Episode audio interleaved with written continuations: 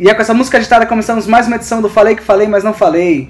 Eu sou seu host Caio Frix, Otaquinho 2000. Eu estou com. Hoje não! Hoje não! Hoje não! Hoje sim! André Coach! Coach André! Ah tá!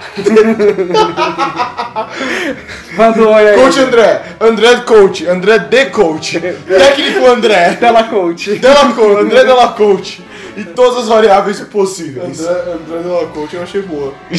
André Della Coach. E finalmente, nosso colega que veio, veio até aqui de motinho steampunk com sua espadona, mas teve que deixar lá fora porque não cabia dentro da casa. Gabriel. Ah não, pera, é América. Ah, não, pera, é, América. Faz parte do meu nome, né? Gabriel, Ah, entre não. parênteses, ah não, pera, entre mais parênteses, América. Parênteses, parênteses. Ué, imagina a quantidade de parênteses que tá o meu nome, então, das vezes que foi. É, André. Então, esse coach- Parênteses, aí a gente parênteses tá o negócio assim. Aí, Situação Poxa, até infinito o nome dele. aí daí eu vou usar asterisco. Vai desistir, mas eu tipo ponto pra dividir cada um. A gente. E aí, vocês querem começar? Não, vamos que vamos, Ah, velho. mano, isso aqui já. Difícil fazer essa entrada, Mano, mas isso aqui tá mais suave que o Miami Dolphins, então pode ir. Tá ótimo. É, voltamos, eu acho que vocês perceberam que a gente não faz um Falei que Falei há uns 3, 4 meses. Por aí, eu não sei contar. Foi, eu acho que o último Não foi, sei o contar. último foi tipo com o Vitão, acho que em junho, então faz uns bons meses. Acho que foi. É, maio, junho. É, por aí. Um Por aí. mês, um mês que já passou, está no passado. Um mês que estava no passado, que já passou, no passado. Do passado. Isso. Pacificamente. Hoje eu estou bem redundante. É, você, você bem já é redondo, então agora vocês estão redondantes. Oh, uma coisa, o Fritz, eu não considero ele um gordo redondo. Porque tem gordos redondos e gordos que não são redondos. É fato, o Fritz é mais daquele gordo flácido. Eu pareço. Como que é? Você precisa ofender também, né? Eu sou aqueles. ele, ele, ele, ele parece mais uma ampulheta. Que é aqueles frascos de, de química, sabe? Uns becker, né? tem uma barriguinha gordinha, Isso. a cabecinha pequenininha. O Dé, o Dé, e o Dé parece uma casa de merda. Nossa. Tem um amigo no Final Fantasy VII que ele é uma casa. Tem. É o Dé. É o Dé. Eu, eu espero que ele volte. Mas, mas acho que ele vai voltar, porque tá, tá tudo voltando, né? Isso é muito estranho voltar. E já tá queimando pauta, mas vamos segurar isso aí, galera. Por favor. Tá bom. Ameriquinha. Bonitinho. Hoje. Vamos começar então pelo meu assunto, Tá bom. Que é. Hoje eu queria só falar. Eu vou falar rapidamente. Eu quero falar de três. Três mangás que são publicados hoje no Brasil. Começaram esse ano e eu acho que é um bom momento para sugerir eles porque ainda tá possível você começar a colecioná-los, mesmo que já alguns já faz uns meses que saiu, ainda tem disponível, eu mesmo chequei hoje, e ainda estão todos Uhum. disponíveis, todas as, as Até os opções. primeiros é, volumes não estão tipo 100 reais. Então, é, Não, não estão, porque também está, o, o mais longo tá com três, então tá bem no começo. Eu vou começar, na verdade, eu não quero falar nenhum desses três primeiros, eu quero começar pelo mais recente, que só tem o primeiro volume publicado, que é Atelier of Witch Hat. André, fala pra mim, Então, Atelier of Witch Hat. A pequena Coco mora com a mãe em um vilarejo e sempre quis se tornar uma bruxa.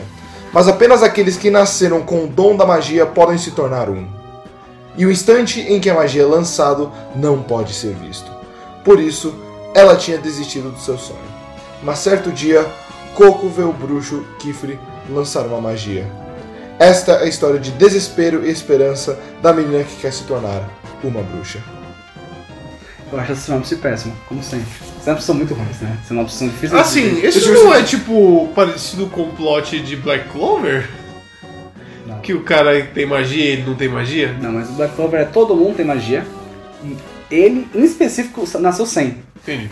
Aqui, na verdade, é, eu vou dar um pouquinho de spoiler. Ah, já, caralho, mal, mal ofereceu o negócio já tá dando spoiler. É porque é só o primeiro volume. No primeiro, vale, vale mais para o primeiro volume. então é só o primeiro volume pra meio que vender. Ela, ela, ela é. Todo mundo aprende que a magia é só pra quem nasceu com o dom. E aí, logo no começo, eles já quebram isso falando: na verdade, a gente. A magia é meio que. A sociedade dos bruxos é uma sociedade fechada. Que eles falam isso pras pessoas pra não. Não, todo, não é todo mundo que vai ter magia, porque magia se aprende. Você pode aprender magia, a soltar magia. E, que- em teoria, quem não sabe magia não vê a magia. Não, não, não. É, esse negócio. Então, isso aqui tá muito mal explicado. O- A questão é que o momento de lançar a magia, se você vê, você vai aprender a fazer. Porque como ele lança a magia, é uma coisa que qualquer pessoa pode fazer. Ah, Essa é a questão. Ah, tá. Entendeu? Então, por isso que o momento ninguém pode ver, porque o- quando um bruxo vai fazer magia, ele fala, ó, ninguém pode ver porque é uma coisa única e as pessoas que não têm poder vão morrer, sabe? Eles enganam as pessoas, as pessoas, não, beleza, sabe? Pô, não vou mexer com isso. Uhum. Que isso, mano? Não, porque vai lá, vai lá. Vai lá, vai Só lá. que aí ela, ela, ela vê, ela fica tão curiosa que ela se esconde, vê o bruxo soltando e aí por isso que ela aprende a soltar magia. E nessa brincadeira de aprender a soltar magia, ela vai tentar sozinha e ela transforma a mãe dela em pedra. Ah, então é tipo Fullmetal. Tá mais pra Harry Potter. Mas eles morreram. É, por causa de um que a mãe- mago. Se bem que a mãe dele também morreu. Exato. Só que eles que cagaram. É, que nem ela, que cagou a magia e transformou a mãe em pedra. Ok, então você tá mais certo que ele. Sim, Pode ser assim? Você Pode. aceita? pode. O Gabriel, o Gabriel quer fazer de tudo pra ter esse ponto em cima de mim. Beleza, mas por que, que eu quero falar? Por que, que eu tô trazendo pra cá? Por que eu quero sugerir isso? Eu gostei muito do, desse mangá, só um volume, então não posso falar do resto. Ele só tem cinco lançados no Japão, então ele provavelmente vai entrar em ato rapidão aqui. Se preparem, se você quiser colecionar. Mas não.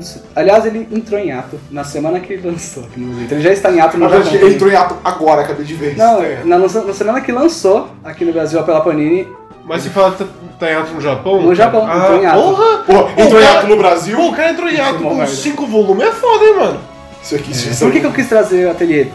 É, pelo que eu li do primeiro volume, eu gostei bastante, principalmente de como a história é contada. Todos os personagens. Eu gosto também que o mundo, a arte é muito bonita e eles gostam de fazer um mundo muito bonitinho, fofinho, mas ainda que tem um perigo lá dentro. Então a arte ela consegue trazer essa sensação de que o mundo mágico é maravilhoso, mas ele também tem um, um quê de perigo que você tem que tomar cuidado. Então tudo na arte você fica, olha só que mundo bonito, mas também é meio torto. Então o que que tá acontecendo? Tem um pouco de, de Tim Burton no, no Calma. fundo do Não, puta, vai tomar boa. Eu fiz de Tim Burton. É, Nossa. eu falei isso também porque eu sei que você não gosta dele. Ah, você queria me Mas a arte, não, mas, mas a arte dele também tem um pouco disso. Tem, tipo, tem. de ser Mas a de- creepy. a- eu acho que a dele é só creepy, entendeu? Sim, não, é por isso que eu falei, no fundo do man, no fundo Ah, do entendi. desenho você consegue ver um pouquinho de Tim Burton. Tá bom. tá bom. É isso que eu disse. Ah, a gente tá colocando elemento de tudo. Será que eu nisso. apago? Será que eu consigo apagar isso? Pra, tipo, e- e- e- extinguir da no fundo você vê um pouco de jiu-jitsu, você fica mais feliz? Se eu fizer outra referência? Não, tanto faz. É, e a história também eu acho que ela é bem fechadinha, porque tem muita história de magia, que é tipo, ah, magia tem suas regras e tal, só que eles cagam em cima, sabe? Tipo, ah, tem suas regras, mas a regra é meio que tipo, ah, quando, quando der, deu, quando fez, fez, fez e fez, não foda-se. E eu acho que esse aqui eles conseguem estabelecer a magia de uma forma que ela ainda é uma a magia como. Pensa que um mundo onde tem magia, tudo é possível.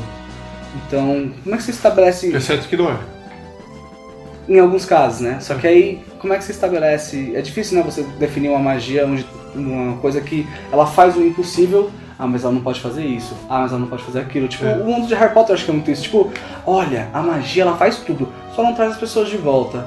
A magia é qualquer coisa, é, é- é- é isso aqui, ó, você só fazer assim com a mãozinha. Então, quando o Harry Potter precisa, ele vai fazer assim com a mãozinha e ele vai fazer a magia. Ou às vezes ele só faz assim, que nem uma hora que eles começam a soltar magia sem, sem, sem Ah, chamar. tudo, é. Quando- É, no final ele já soltou magia sem, sem chamar o nome do, do feitiço, né? Então, tipo, virou qualquer coisa. E eu, tudo bem, eu não sei como é que vai se desenrolar aqui, mas eu acho que por enquanto eles, a magia é uma coisa que existe, é uma coisa que é, tipo, é sem limites, mas ela segue regras e você tem que entender muito bem elas. Que nem eu acho que a alquimia funciona em Fullmetal. Vamos trazer mais uma vez uma obra. é, mais, uma, uma- mais uma vez essa obra ah, em pauta, porque eu acho que ele fez a mesma coisa, sabe? O Fullmetal é alquimia e a alquimia ela tem essas regras, sabe? Você não pode quebrar essas É. regras. E quando você quebra, alguma coisa acontece. Se você, quer, se você conseguir. É outro que eu acho que usa magia bem é Berserk. Quando Berserk finalmente introduz é, É, lá é, no magia. volume. Lá no volume 20 caralhada. 18. É, é, bem, é bem feito, eu, eu gosto bastante. É, então, então- Acho legal quando tem essas regras em alguma coisa, se- série, livro, etc., quando eles deixam claros as regras Uhum. e as pessoas realmente seguem essas regras. O problema é quando colocam regras e não seguem. Sim. Fala, Ou quando deixa in- in- é, intencionalmente vago pro É.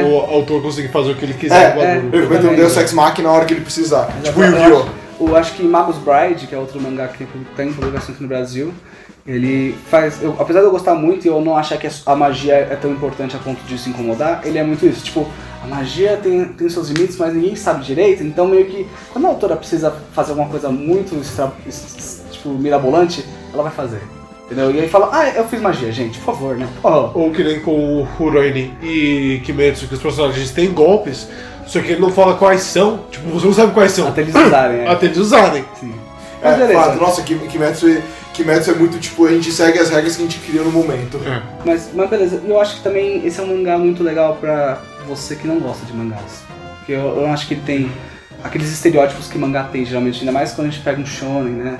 Um Black Clover, um Fire Force que também tá sendo no Brasil, um Dr. Stone, que apesar de ser muito legal, eu acho que ele tem ainda muitos padrões e muitas coisas, muitos estereótipos chatos em, em mangás. Sim. Então eu acho que o, esse ateliê ele até lembra um pouco uma arte europeia. Então quem, quem gosta de quadrinhos e não é muito fã de mangás, eu recomendo esse mangá, entendeu? Eu acho que é uma, é uma boa porta de entrada, porque eu acho que se você gosta de quadrinhos e tem preconceito com mangás, você só não chegou, você só não achou certo ainda. Eu acho que realmente isso. E você não tem que gostar de tudo, claro. Você pode ter seu gosto.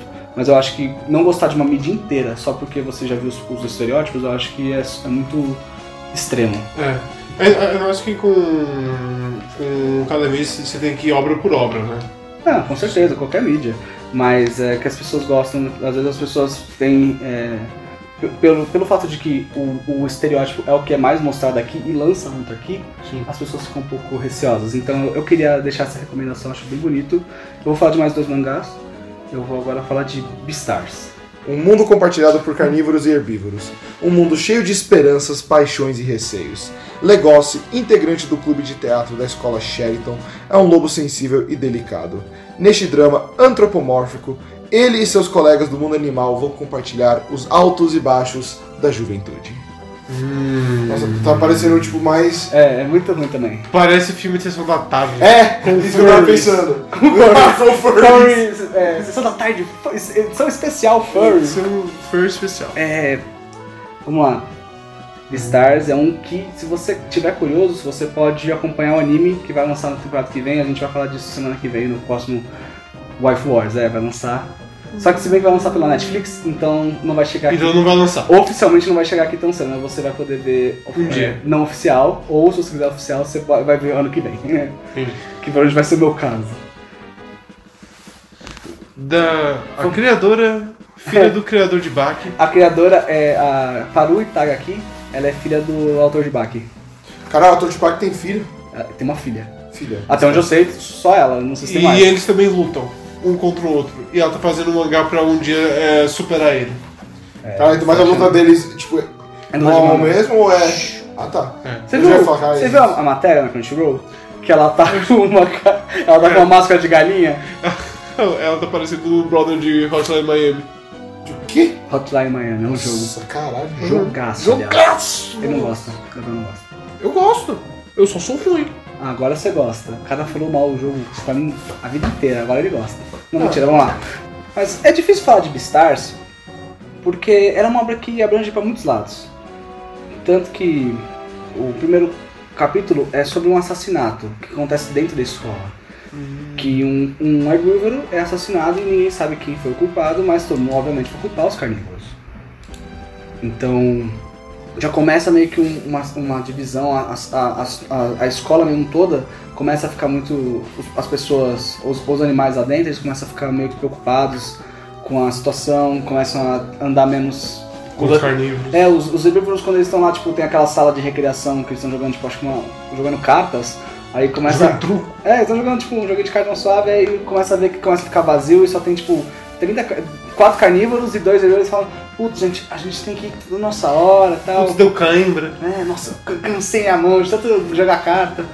Então, vai, vai indo nisso, só que ele ainda quer falar de outras coisas. Então, o Legoshi ele começa a se apaixonar, eventualmente, acho que no volume 2 ele começa de verdade. Também tem a questão que os carnívoros eles têm, eles sentem, por- pelo fato de vir de, da descendência deles, da ancestralidade de animais, realmente animais, como eu quero dizer, não civilizados, mas sim animalescos, eles têm a vontade ainda de comer carne, de atacar os herbívoros e comer a carne dos herbívoros. Então meio que é um tabu dentro da sociedade. Então é interessante como é uma sociedade fictícia que trata um tabu. É uma coisa legal, sabe? Entendi. Em como cada pessoa e cada é, meio que é, lado da sociedade vai lidar com isso. Então E como que os carnívoros é, se alimentam eles não podem? Car- é, eles explicam isso que é carne sintética.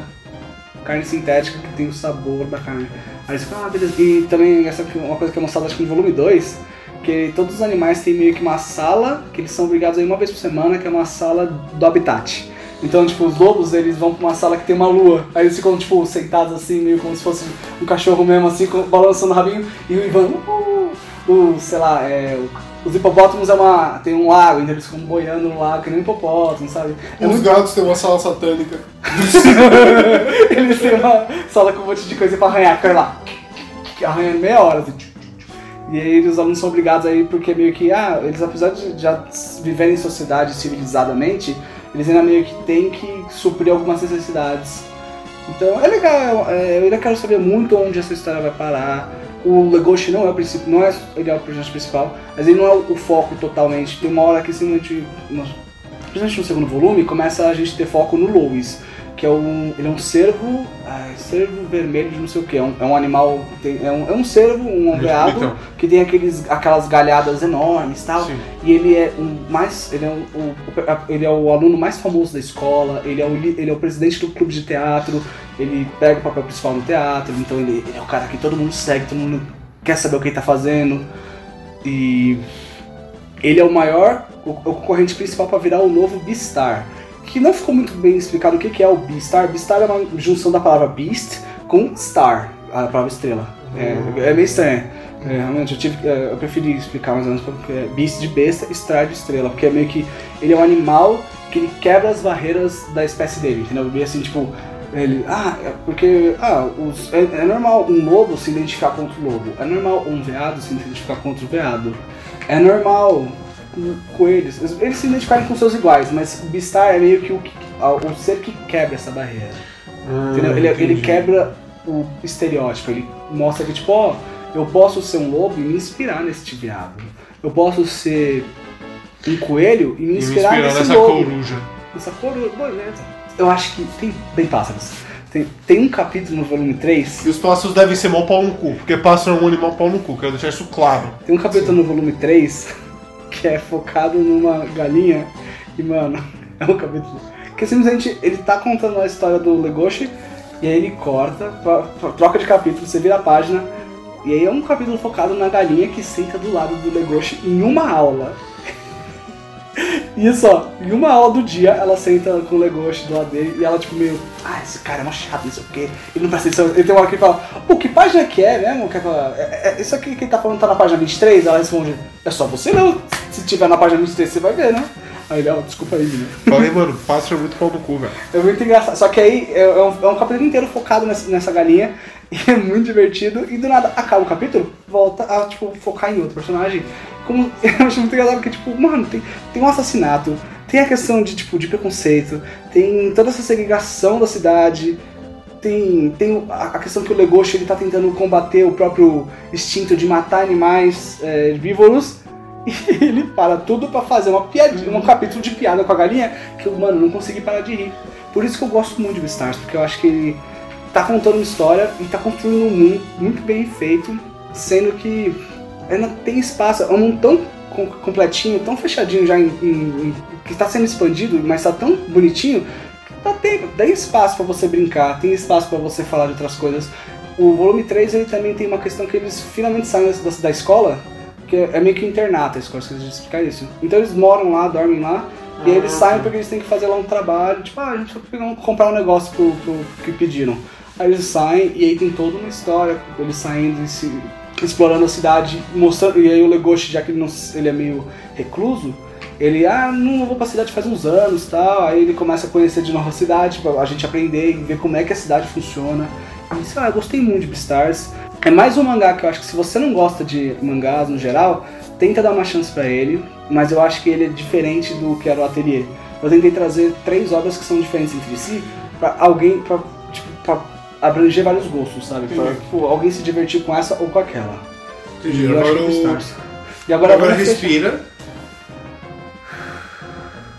E agora tem o terceiro. Agora vamos falar de Golden Kamuy. Golden Kamuy. Se você quiser. Que o Fritz ficou me insistindo pra eu ver e eu não vi ainda de Não, não. birra. É, o anime, eu, eu mesmo parei no episódio 4. Eu achei que o anime ele ia devagar, não gostei muito da, da cadência mesmo. Entendi. Mas eu gostei mais do mangá. Aliás, eu já tinha visto artes do mangá e acho a arte muito bonita.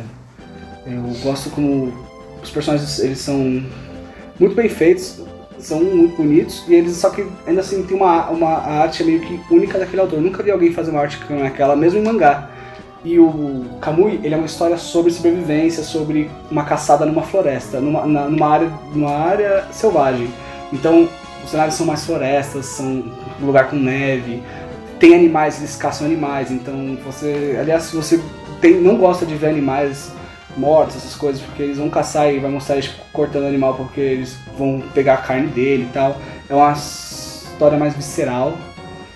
Que eu não, eu não me incomodo, mas eu, eu sei que pessoas se incomodam, então eu quero, prefiro deixar isso avisado. né? É, se a pessoa não, é, não gosta é, de animal é, se ferrando, só pode ler então o primeiro que você falou.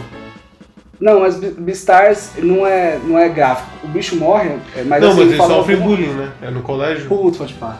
Ele sofre mesmo, é verdade. tem O, também. animal sofre de qualquer Sim, forma. perdão, per- mil perdões.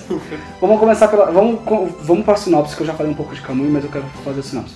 Após feitos dignos de um guerreiro na guerra russo-japonesa, o soldado conhecido como Sugimoto, o Imortal, vai para Hokkaido, onde houve a Corrida do Ouro, em busca de uma grande quantia de dinheiro para realizar certo objetivo.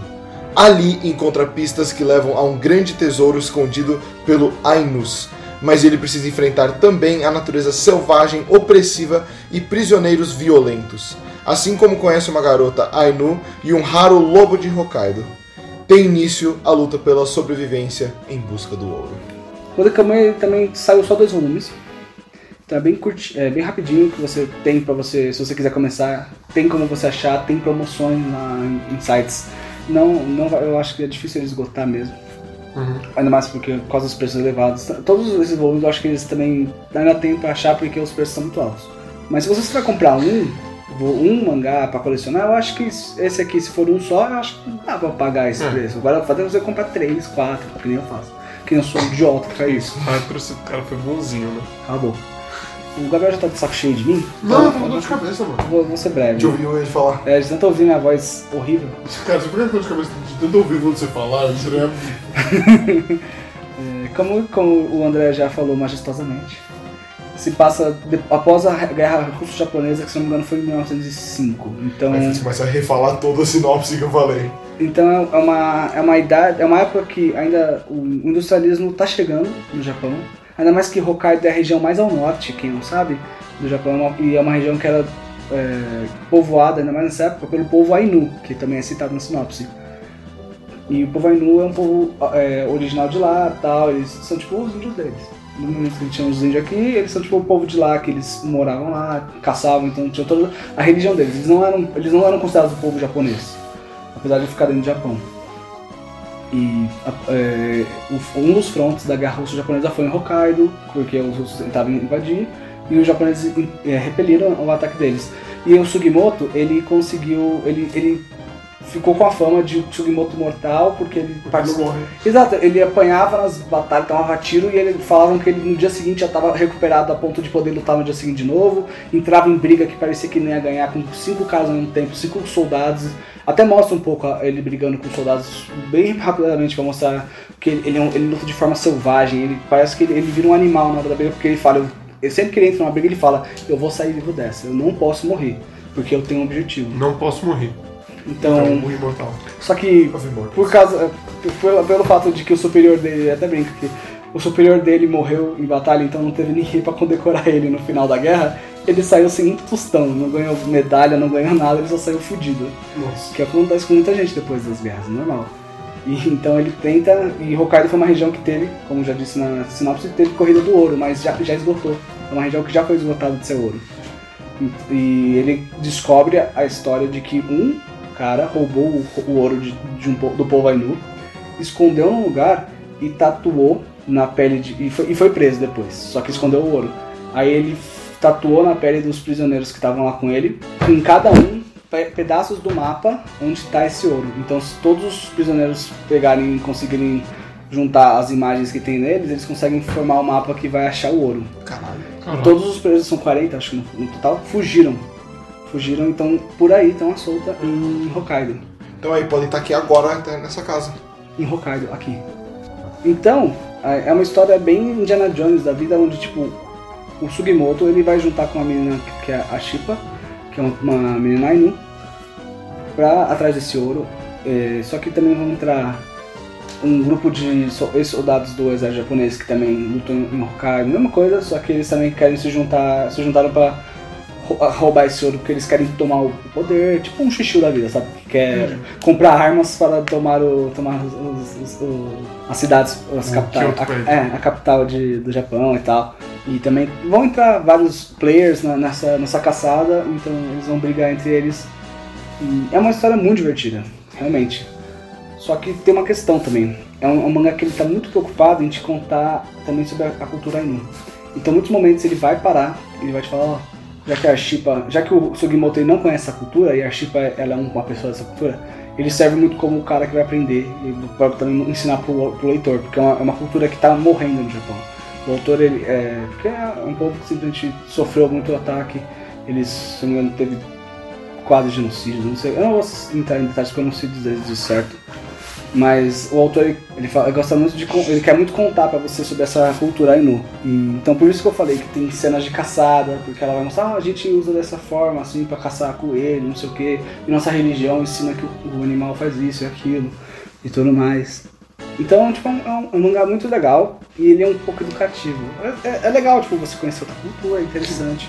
Porque além de você estar vendo outra cultura, porque o, o, o Sugimoto ele é japonês, é meio que legal mostrar a, também a dualidade. São dois povos no mesmo país que não, não se batem nem um pouco em questão de, tipo, eles têm muitas diferenças. Então é- eu acho muito legal Golden Kamuy. Eu acho um- você, se você quiser testar, tem dois, as duas temporadas na Crunchyroll de Golden Kamuy, que eu não sei quantos mangás isso já cobre, mas é bastante, é bem mais do que já tá lançando aqui. Mas eu não gostei muito do mangá, porque já que tem essas partes de cultura e tal, fica, o, mangá, o anime fica muito cansativo. E o mangá eu acho que é uma leitura mais gostosa de ler, e a arte é muito maravilhosa, muito linda. Não vai ter urso de CG. Vai ter urso de CG. É isso, eu. Putz, eu queria. Eu, eu acho que é um mangá mais de ação, aventura, e ele tem um que é interessante. Eu acho que. Por isso que eu quis trazer esses três, entendeu? Cada um meio que vai pegar um público diferente. Eu queria mostrar para as pessoas, quem ouvir isso aqui, como tem coisa legal saindo no Brasil e elas são fáceis de achar. Como eu disse, o preço não tá tão acessível. O, o Witch Hat e o Golden Kamuy custam R$24,90 atualmente. Não, pode aumentar o preço no O futuro. Beastars é um pouco mais caro, né? E o Beastars custa R$26,90. É um preço bem salgado. Mas se você só comprar isso, não vai ser É. um peso tão grande na sua coisa. Ou se você, sei lá, falar que tá comprando Fire Force, você falar, puta, isso aqui é uma merda, chega disso, você pode começar a comprar esse, que nem eu fiz. Eu meio que dropei o Fire Force, só vou comprar Fire Force em promoção muito barata, que eu tô fazendo. E aí eu dou, dou prioridade pra esses mangás que são muito mais interessantes, são mangás que estão fazendo sucesso lá fora e aqui, assim, tudo para dar certo, exceto o preço. É isso. Eu espero que vocês tenham gostado. E é com, é com isso eu encerro mais uma edição do Falei que Falei, mas não falei.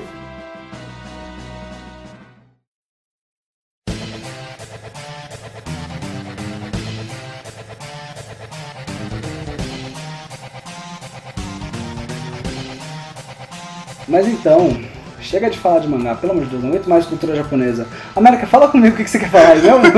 Quando cultura ja- é, é japonesa. Oh. Oh, não! Oh, não! A gente, vai falar do. do hype do. do momento, mais ou menos. De Final Fantasy VII Remake.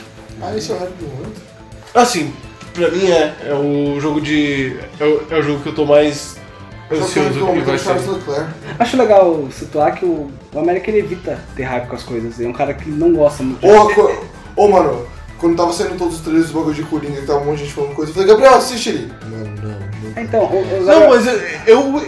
eu ia falar isso, mas tudo bem, você Não, pode falar pode falar. Isso. É, não, É. Fala aí, fala aí então. É, Eu- é- é legal, é interessante uma coisa hypar mesmo na América, é difícil. Quando foi a última vez que você foi hypar por alguma coisa? Uma Como? coisa que. Ah, mano, que Kingdom Hearts 3? Kingdom Hearts 3, eu acho. Mas nem tanto assim. Tipo, eu comprei porque dava pra comprar. Foi pra- é que eu acho que foi mais próximo do lançamento. Quando tipo, tava É. pra lançar, você viu que tava legal. Aí você falou, porra, Exato, mesma coisa com o DMC5. Mas é difícil, mano. Uma última coisa que eu fiquei, tipo, esperando sair. E, e, e é estranho porque o, o Final Fantasy VII, é, ele, ele, ele tem uma coisa que geralmente eu não gosto muito. Eu não sou muito fã dessa coisa de você usar a nostalgia por nostalgia pra vender, sabe? Uma coisa que eu falo de, de Pokémon que eu não gosto da primeira geração, porque cansei dela já. Cansei de cada jogo ver essa coisa nova.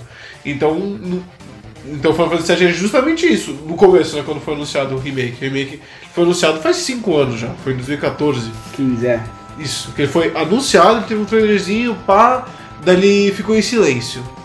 E vale, e vale ressaltar que, que eu sigo um, um cara no YouTube, o, o Maximilian, que ele, tipo, ele é o mega hype por Final Fantasy VII. E ele tá falando, de- e, e- e ele quer que tenha um remake desde que eu vejo o canal dele, desde 2011 que ele quer que tenha. O mundo, né? Muitas pessoas mundo, querem. Exato. Porque é um jogo Final Fantasy VII, é, pra quem não conhece. É, é um RPG que saiu em 98, né? Sete. Saiu, saiu em 97 e foi tipo um dos é, maiores RPGs que já existiu, tanto em tamanho quanto, quanto sucesso. Muita gente fala que é o jogo favorito deles, não sei o que. Só que, e o Fritz gosta que eu falo isso, ele é, é sim um jogo bem datado. Os gráficos dele ficaram muito feios com o tempo. Tantos jogos da mesma plataforma, tipo Final Fantasy IX é, é do Play 1 e é muito mais é, é bonito, é muito mais é, é bem feito o- os, os gráficos e tal. Ou seja, é um jogo é, é, é, é datado, combate mais, mais antigo. Então faz. Ele é um jogo que realmente faz sentido ter um remake. Porque a história dele é muito interessante. Eu não sei se boa, mas é muito interessante a história dele. É, porque é uma história muito complexa, que nem é Metal Gear. Solid. Ela é sabe? boa assim, ela é boa assim. Ela tem alguns falhos, mas ela é boa. no Um total. detalhe, quem jogou mesmo o Fritz? O Fritz jogou inteiro Final Fantasy VII, eu não. Mais uma vez, né? É um dos poucos RPGs que eu realmente joguei mais de uma vez. Eu amo esse jogo. Você ver. Todo mundo ama o, o Final Fantasy E VII, não é mas... nostalgia, porque eu joguei há poucos anos. É. Foi tipo uns três anos atrás. Continua, É. desculpa. Exato, então ele assim, é um jogo que eu diria que, tipo, putz, precisa de um remake desse jogo, tá ligado? Tem o outro também, mas esse. Mas esse é especialmente. Aí quando saiu a notícia, todo mundo ficou hype, pá. Aí começou a sair mais coisas, falando que ah, vai ser episódico, tipo, não vai sair inteiro o jogo, eles vão. Eles vão dividir. Que faz sentido, o jogo ele muda muito. Ele, as primeiras o quê, 7 horas do jogo, 10 horas do jogo são em Midgar, se tiver 5. Se tiver 5 horas do jogo são em, em Midgar, aí ele muda. É um jogo enorme. Aí começou a sair essas notícias e tal, e ele demorando, putz, todo mundo ficou meio. Teve uma época em 2017 que o estúdio que tava fazendo foi demitido. A Square não ficou satisfeita com o que eles fizeram e falou, ó, demite e joga tudo fora. Isso mesmo. E aí foi tipo, mano, acabou, esse jogo nunca vai sair. Ninguém mais tinha esperança. Exato. Aí começou a ter um. Todo mundo ficou meio, putz, e se sair não vai ficar bom, não sei o quê. Todo mundo ficou meio assim. Eu tô esquecendo a palavra. Skeptic, mas não sei como é que é. Skeptic? Céticos. Cético. Todo mundo ficou meio cético o jogo, ficou meio em dúvida. Aí veio E3 2019. Já tinha saído um trailer antes no, no começo do ano, pelo que eu lembro. Aí já criou uma hypezinha, porque, puta, o jogo tá muito bonito. O jogo tá muito bonito e ele tem um. o- e o combate dele tá bonito, ele, ele tá top. É, só que a gente só tinha visto, tipo, não tinha visto combate, combate. Tipo, É. cenas que, ah, parece que combate, mas Parece pode, ser combate, só uma, é. pode ser só uma mentira. E, e só tinha mostrado o Cláudio e, e- e o Barrett, é, coisa e tal. E a só mostrou bem o começo do jogo, tipo, antes do primeiro chefão, sabe? Sim. Daí veio a E3 é, é, é 2019, put keep real. Aí veio o trailer da E3 de, de, de 2019, mano. E o jogo tá lindão e mostrou um demo do primeiro Bombing Run, que é bem o comecinho do jogo. E cara, os detalhes estão muito é, bonitos, os personagens conversando entre si, tá da hora, as músicas. Puta, é tudo, parece que é tudo é, é, é orquestral. Cara, puta que pariu. Mostrou a Tifa, Tifa waifu pra caralho. demais. É, é legal porque parece que tipo, tá sendo feito com carinho, né? Que, que os fãs querem e merecem, né? Do, Exato. jogo. Não, Não é só uma coisa pra, ah, solta isso aqui pra vender aí, vamos lá. Não, é tipo uma coisa que parece que os caras estão dando trabalho ali. Estão se trabalhando ao, ao máximo que eles podem. Até uma coisa que os é, é, desenvolvedores fazem é que quando é, é, na época de do jogo que eles estavam querendo desistir, tava muito difícil, eles colocavam um vídeo de reações, tipo do Maximilian, eu acho que outros também, justamente pra eles verem a, a energia que essas pessoas têm pro Final Fantasy VII, o amor que tem pra fazer eles superarem e fazer. E realmente, tipo, o jogo tá muito bonito. E eu. E, e não só isso, o combate dele parece muito bom. O Final Fantasy VII é o, é o, é o original, ele tem o, o combate clássico da, é, é da Square. Que ele é. Ele é mais ou menos de, de- é, de- é de turno, mas não. Mas não é, exatamente. Ele tem a barra lá, é, o ATB, que você vai de- que, que quando ele alcança, quando ele fica cheio, você pode usar o seu golpe. Você pode fazer uma ação. É, você pode fazer uma ação. Isso. E aí essa barra tá enchendo constantemente, tanto sua quanto do inimigo. Então, se, isso- ela vai obviamente ser afetada por status do personagem. Então, se você tem velocidade alta, a sua barra pode encher duas vezes antes do inimigo encher, entendeu? É, então, meio que não é minha vez, sua vez, minha vez, sua vez, né? Tipo, cada um vai fazer, tipo, pode, você pode, dependendo de, como você trabalha, esses, É. esses status, você pode fazer mais ações, outro personagem faz outra coisa, solta magia, solta golpe, solta item, essas coisas. É, que- é, que é bom que daí, tipo, se- é, é, pra época você, você fica pensando no seu golpe enquanto ele, ele carrega e tal, e ele é um pouco mais é, é, dinâmico que o de turno, só que ao mesmo tempo ele você tem menos controle sobre ele. Quando é de turno, por exemplo, o Pokémon é o clássico. Você vai na que você quiser, se você já sabe o golpe, mano, você aperta A duas vezes e já era. Menos você tem que esperar a porra do, da barrinha encher e tal. E como que eles fizeram é, pro, é, pro novo? É, eles, eles, eles tinham bastante opções. Eles, eles, eles, eles, eles poderiam fazer mais parecido com o Final Fantasy XV, talvez o 13, talvez o Kingdom Hearts, coisa e tal. Mas eles, mas eles é, escolheram ser mais parecido com o de Xenoblade Chronicles. Um jogo é, pro Wii de RPG bem raro, mas muito bom. E, e como que é isso? Você ainda tem a, a sua barra que enche, você ainda tem as suas ações principais, mas você pode fazer coisa em- em- durante isso. Durante ele carrega, ele meio que é um jogo de ação. Você fica apertando o X pra dar golpe no, é, é, é, é no inimigo e tal, e fica Desviar, defendendo, é, desviar desviar. e tal. E tipo, isso não dá muito dano. Mas quanto mais dano você dá com um golpe normal, mais rápido carrega o seu, é, é, a sua ATB pra você dar as suas ações. Legal. Que- e, e cada personagem tem o seu. e Você vai é, trocando de personagem ao bel prazer. E não só isso, ele, ele te dá bastante opção, que, que eu acho bom. O jogo, quanto mais opção o, o, o jogo te der, é, é melhor. Só pode correr o risco de ficar confuso, mas eu acho que ainda, eu acho que tá bom lá. Não porque tem escolha. É que nem. É porque se você tá no meio de uma batalha em tempo real, muita coisa você pode ficar meio confuso, entendeu? Tipo, Não, mas quando eu falo é, é, é de opção tipo, ou você pode jogar dessa forma, Ah, tá, ou você pode usar shortcuts. Que nem do, Kingdom do Kingdom Hearts que você aperta, é o, é o, é o, é o L2. Ele- Isso, porque ah, que isso, isso que eu te falei, quando o ATB enche e você vai escolher o seu golpe, o tempo para. Justamente pra te dar o tempo de você ver o golpe pra selecionar. Ah, é? É, o você tempo para. desligar esse negócio para? O- usando o, o, o shortcut. Ah. Se, se você vai direto pro shortcut, o tempo não para. Ah, legal. É, é isso que eu tô falando de opção. Ou seja, É. você pode jogar ele mais parecido com o Final Fantasy VII nesse sentido, de, de o tempo parar quando você vai, quando vai escolher, vai te dar o tempo de escolher o golpe certinho. Ou usar o shortcut e parecer mesmo o Kingdom Hearts da vida, uma coisa mais rápida. Ou até, você vai no menu e escolhe a, vers- a versão é, automática, onde você não controla os personagens, só quando encher é o ATB. Aí fica aparecendo mesmo o Final Fantasy Clássico. Clássico. É, ele se mexe sozinho, ele defende sozinho e tal. É, parece que o personagem se mexe de forma boa. Tipo, ele não vai te prejudicar, É. sabe? Eu acho, eu acho até que isso é legal pra acessibilidade, sabe? Tipo, quem não tem. Ou, quer só ver história, É. é um jogo muito sobre história, né? RPGs Exato. clássicos eram sobre você ver uma história e tipo, tinha um gameplay lá no meio. Exato. Então é legal, eu acho que dá acessibilidade pra quem não tem interesse. eu- por exemplo, a Vitória. A Vitória, ela joga poucos, poucos videogames.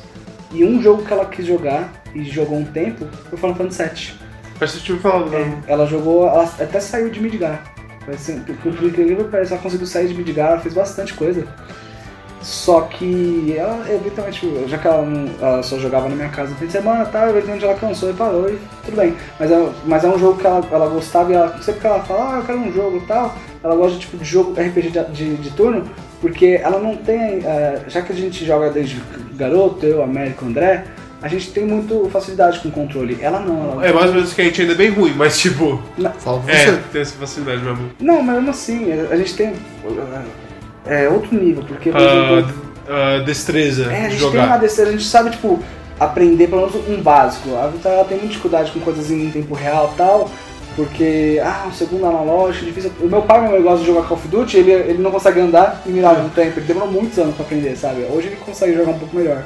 Mas é, é isso, sabe? São É. pessoas que não cresceram jogando e aí eu acho legal pra dar opção, ainda mais pra ela que ela sempre quis jogar, ainda mais porque eu, eu sempre falei muito que eu gosto da história, eu gosto dos personagens, então ela quis jogar pra conhecer isso aí, essa história. Só que ainda assim é um jogo cheio de texto. Eu tinha que traduzir pra ela porque eu ainda não tinha, não tinha visto que tinha um mod de traduzir.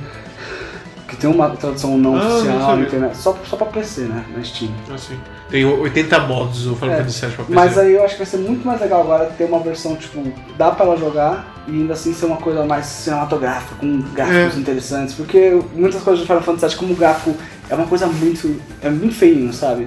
Eu, eu, eu gosto, eu gosto, eu acho que tem charme. É, Tanto que eu eu escolhi- achar, mas. Tanto é. que eu escolhi Silver, eu quis jogar Silver, porque ele me lembra Final Fantasy VII. Ah, é, tem o, é ele, ele parece. E eu um- falei, porra, eu queria muito ver isso. É é uma coisa que não existe muito no mundo. Sim.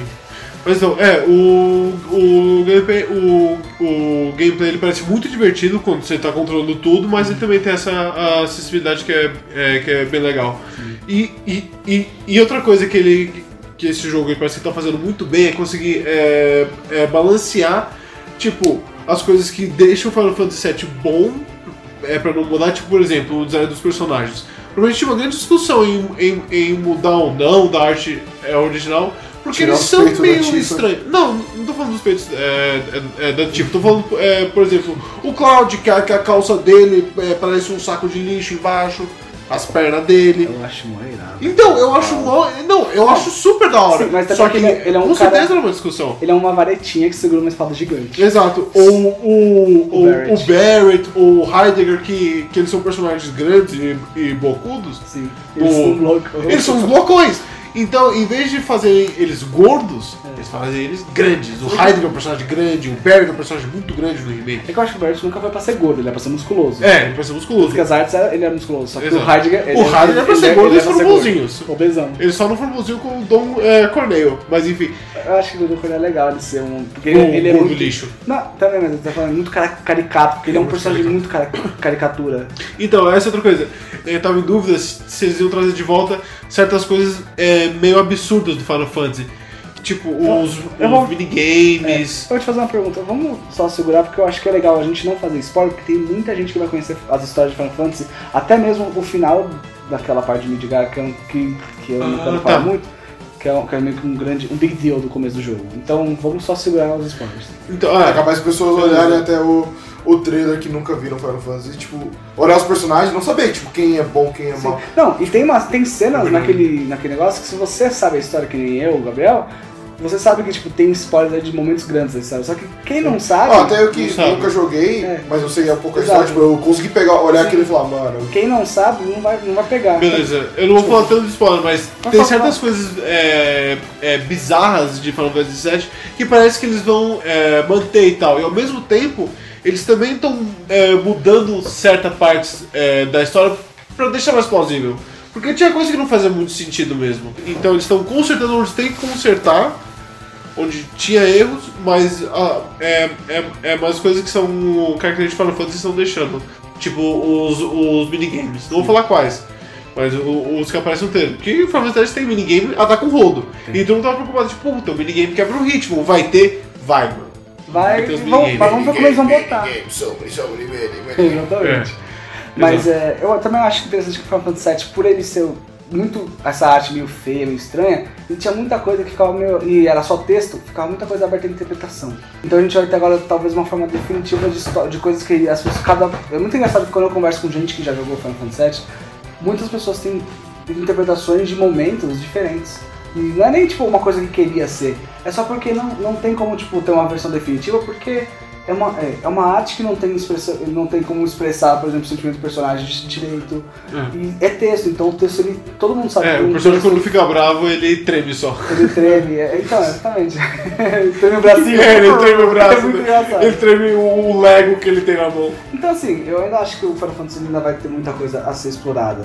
Mas ele também vai ter muita coisa que a gente vai meio que vir falar, ah, vamos ver qual lado, porque é uma, não é a mesma Square que tá fazendo esse jogo, é uma outra empresa. É, uma empresa totalmente diferente que lançou um jogo há 22 anos atrás. E sem contar que. É, é- deve ter algumas pessoas, tem pessoas do staff, é o- é original que estão, mas a maioria do staff desse Final Fantasy VII são fãs que jogaram Final Fantasy VII. É o original. A única coisa assim dele, ele ele vai lançar em dia 3 de março, né? É, do ano que vem, é, vai ter um tempinho ainda, mas ele é só. Esse jogo confirmado que ele é só da parte é, Midgar do jogo. Sim. Ele provavelmente ele vai explorar muito mais. Eu até imagino que ele dá um pique Shenmue, tá ligado? Você poder explorar Midgar. Ah, vai ter, vai ter side quest pro cara. Oh, É. Você pode. Eu, eu, a minha caixa aqui, alguém roubou meu, meu dinheiro. Você pode ir lá? Você vai lá. Oh. Ou, ou- ou talvez até explorar os demais é, quadrantes, que, que Midgar tem tipo sete quadrantes, e, É, é. e no jogo você só explora tipo três, eu acho. É que você, você só vai no Não são quadrantes porque quadrantes é quatro. Setor, né? Setores. que chama a palavra. É. É, é que, na verdade, você, é que você vai em três na- naquelas, porque você vai no reator de um, reator do outro e o principal que é o 7, que é onde vive o pessoal. É. É. Então talvez você possa explorar mais. E legal que Final Fantasy VII é um jogo com uma pegada bem ambientalista. É verdade, ele é bem. ele é bem um, é, ambientalista mesmo. De corporações. É, o único ruim é que se, se você jogar esse remake, provavelmente o resto da história, o remake ele vai mudar um pouco, ele vai ter, ele vai ter uma história fechada, que ele vai fechar em Midgar, só que a história no geral só, só vai fechar nos outros. E Deus sabe quando vai sair remake 2 e remake 3. Mas é que também é que nem quando acaba Midgar, você acaba um momento da, da história, porque quando acaba Midgar no, no, no jogo principal, você meio que não pode voltar nessa Midgar. Me- Ó, acabou essa parte da sua vida, sabe? É um momento, sabe? Você volta alguma hora? Nem sei, talvez no CD3. Sim, Mas você vai voltar, mas falando, nesse momento você não pode mais voltar pro Midgar e é, tipo, é realmente acabou um capítulo ali. Você sente Sim. que acabou um capítulo ali. Quando acaba o CD, geralmente é meio que o sentido de acabar um capítulo, mas dá pra, eu acho que dá pra você dividir em, em formato episódio que não vai perder nada. É. Talvez até ganhe, sabe? Eu acho legal que Midgar é uma coisa que todo mundo. Sempre teve gente que. Eu sempre vi muitas pessoas na, internet, em fórum, falando: Puta, eu queria que tivesse mais coisa em Midgar, eu queria muito conhecer mais essa cidade, que é Exato. tão grande. Porque é uma cidade, porra, é uma cidade que é literalmente feita em cima de outra. É, a parte de baixo são os slums, né? Que acho É. que pode traduzir pra favela? Pode, né? Pode. É, São é, as é a favelas, é a favela. E, tipo, é um setor que fica literalmente em cima, onde impede a- até a passagem de luz, do- de luz solar pro, pro, pra favela. Não. Então, tipo, meio, é literalmente a parte rica em cima da parte pobre. É, É, um, é bem interessante. é legal, sabe? E, porra, vamos ver, vamos ver essa história. Porra, Ele exato. pode abordar ma- mais questões sociais do que ele já abordava. É A única coisa que, que realmente, tipo, até sair tipo, a obra completa, porque eles só estão fazendo isso aí. Depois que sair, aí que eu começar a trabalhar no 2. Eu acho que Aí demora uns- vai sair pro PlayStation 5 e 6. Mas. Mas se é pra sair com esse nível de, polimento, esse nível de atenção de. de atenção, porque essa é outra coisa que eu, que eu tô falando com o Fritz, a Square, ela é, ela é muito boa em fazer um jogo bonito. Tipo, eles, eles têm um senso de arte bom, um jogo. Até o, o Final Fantasy 13 até hoje é muito bonito. Eu tava vendo o, o Heitor do Overloader jogar Dirt of Cerberus e é um jogo bonito. É um jogo bonito, sim. De Play 2, sabe? Tudo bem, ele tem um serrilhadinho aqui ali, mas é um jogo bonito. Vai Sim, cu. exato. Ou seja, é, só falando que pelos trailers ele já tá lindo pra caralho. É, e eu acho que a espera pra sair esse, pra sair os outros, vai é, valer bastante a pena se eles, se eles é, manterem esse nível de polimento com, com tudo o resto. Com certeza. Quer falar uma coisa, André? Então, uma coisa que eu tava pensando, porque vocês estavam falando muito dessa questão de como esse jogo, por ser agora uma versão 3D, apesar de que né, pode-se dizer que o original era 3D. Não, assim. o original é 3D. É, é, ele- Só que assim, por causa da forma que era montada, assim, você não tem a quantidade de detalhes que você vai ter com as outras gerações. E eu fiquei pensando, tipo, qual foi a última, quando foi a última vez se é que aconteceu da gente ter uma- um exemplo como esse, de um jogo onde você tinha a versão original que era numa época que ele foi montado de uma forma que não tinha detalhes por causa das limitações técnicas da época, e foi totalmente é, refeito com uma tecnologia mais atual, dessa forma dando mais vida a algo que você já tinha uma imagem. Star Fox 64 e, e, é, e Ocarina of Time quando saiu pro, pro 3DS. Ah, mas é mais. Não, os jogos Então. são lindões. Não, assim, eles não, são eles são bonitos, mas Resident Evil 2. não é, eles não. Resident Evil 2, bom exemplo. Resident. Evil 2, inclu- inclusive, é um bom exemplo, porque, eu- apesar de ser empresas diferentes, é uma comparação digna, porque Resident Evil 2 é outro jogo que todo mundo queria o remake, saiu e é maravilhoso. Sim, Eu e não é, sei, porque eu acho que o Resident Evil 2, ele- apesar de Fi- Final Fantasy VII também, mas o Resident Evil 2 é um jogo que até hoje se sustentava, sabe? Apesar dele ter os controles de tanque, que são, muitas pessoas têm dificuldade com eles, eu entendo, é um controle bem estranho, bem absurdo de entrar. Eu ainda acho que é um jogo que, em questão de detalhe, ele sempre teve, porque ele tem aquela coisa do, do cenário pré-renderizado e as câmeras eram muito bem feitas. É um, é um jogo muito bem feitinho na- no quesito direção. Uhum. A direção é muito boa. Sim. Mas eu, eu- eu acho também que realmente, o remake ele deu uma nova cara. Ele, ele deu, eu não acho que ele deu novos deta- mais detalhes, eu acho que ele deu uma nova face. é entendeu? uma nova forma de você ver aquele mundo. É. E eu, eu acho isso uma coisa interessante, é uma boa, forma, é uma boa coisa pra gente comparar, porque, meu, É, que nem eu posso só dar um exemplo contrário, que é o Spyro e o Crash. Que eles são só é, remakes. Eles são só bonitinhos. Então, eles são só remakes do mesmo jogo, tipo, só que eles quiseram fazer o mesmo jogo ao pé da letra. Tipo, eles pegaram É. as mesmas fases, mesmos designs, mesmos E aí eu digo que, tipo, os exemplos que você deu do Ocarina of Time e Star Fox é muito parecido com isso. Ah, é Onde, verdade. tipo, é o mesmo jogo. É o jogo. Onde, é. onde, tipo, eu tô vendo pelos trailers do Final Fantasy que, mano, vai ser, claro, o mesmo jogo, vai seguir a mesma história. Mas a forma que você vai jogar ele vai ser totalmente Não, diferente. O que você vai ver vai ser totalmente diferente do que você vê em outro jogo. E isso é uma coisa que gera uma ansiedade, porque, mano, é muito louco é como você, acho que você falou. Quando você cresce jogando alguma coisa, você tem uma visão daquilo com base nos poucos detalhes que você tem. É que nem ler um livro. Você lê um livro, você não tem uma imagem, você tem aquilo que você está lendo e você vai criando na sua cabeça. É quando você vê isso em ação, ou ele vai ser como você pensou, ou ele vai mostrar de uma maneira que você nunca tinha imaginado e vai te dar um novo apreço até pelo jogo original. Então isso eu acho uma coisa muito doida pra esse jogo. E assim, é uma tendência que a gente tá começando a entrar no mundo dos games, acho que em parte porque está acabando a criatividade. E tá, tá difícil criar novo IPs. Olha e quanto também. remaster tá sendo nessa última geração. Sim. É que também toda. Eu, tô- eu tô vendo. é, tem muita. Não é que não, não tá sendo um novo IP. É que não tá dando muito certo mesmo. A gente esquece o quanto dos novos IPs foram tentados e não, e não deram É, nada. a gente tá vendo esse, vamos ver se Cyberpunk. Cyberpunk é um IP totalmente novo que tá um hype desgraçado e eu tô bem ansioso. Na verdade, é, na verdade ele é uma IP totalmente nova nos videogames, porque Cyberpunk é um mundo de. Não, eu tô ligado, mas tipo, é, é um IP novo, é um vídeo, é um que jogo. já tem uma novo. fanbase, esse é o problema, É. já tem uma fanbase Ah, tá. bem grande. É, Mas Mas os fãs é- de Cyberpunk em 2020 e também os fãs de. Da empresa. Mas eu, não, eu também concordo. Eu acho que é um Sim. IP que ainda vai trazer gente nova. sabe? E aí eu fico imaginando, tipo, longo prazo, que outros jogos a gente pode ver da nossa infância, assim, que era renderizado de uma maneira que não dá pra ver muita coisa, ou até, por exemplo, de um jogo 2D. Imagina. Clonoa. Nossa, não, Eu é, nunca joguei Clonoa. Que Clonoa, Clonoa é esse jogo mundo fala? É um platformer super legal, super bonitinho. Ah, é? Nossa, ele é muito Mas ele legal. era bo- bom real ele era bom? Não, bom real. Ou tem- gostar de Crash? Assim, eu. Não, não, não, ele é bom real. É, o que a gente jogou era de PlayStation 2, o Clonoa 2. Puta, é muito legal. Falei, né? não. Aí, meu, eu fico pensando em que jogos tipo 2D, por exemplo, jogos que na época eram 2D, ou jogos que eram assim 3D, só que o 3D bem no começo, quando tava essa transição, que poderia ser é, remasterizado ou feito um remake É, Metal para Gear. os atuais. Nossa, os Nossa, primeiros Metal Gear ser- ou Metal Gear Solid? Metal Gear, Metal Gear. É, Metal Gear. Metal Gear. Sabe Metal Gear pode ser, se for até juntar é, Metal Gear e Metal Gear 2. Solid Snake. Sabe que o América, desde que. Eu acho que você sabe, né? Desde que lançou Phantom Pain, ele falou: agora a Konami só precisa fazer remake, já que o Kojima saiu e não vai, eles não vão conseguir fazer um- ter a mesma criatividade, faz remake dos clássicos, do Metal Gear, Metal Gear 2. Eu falei, porra, pode pá. Aí os caras soltou Survive. Cara, Super Survive, mano. Metal Gear, mano, tá ali e a origem do Solid Snake contra o Big Boss. Tipo, caraca, eu quero jogar aquilo que não Não, seja 2D. É.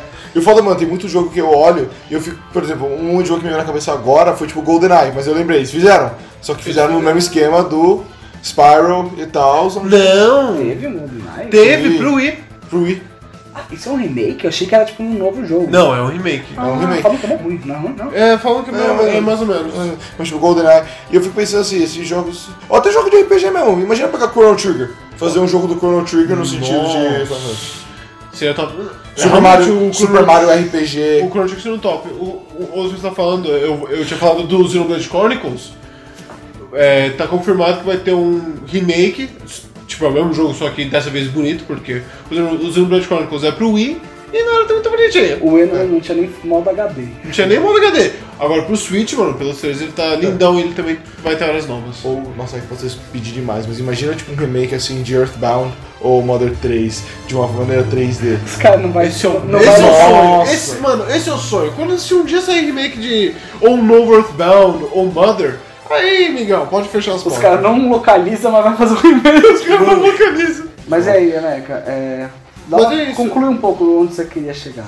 Assim, você Olha, falou bastante, chegar falou que é um, um, um Final Fantasy VII Remake, pra mim, ele mudou minhas expectativas, como falando no começo.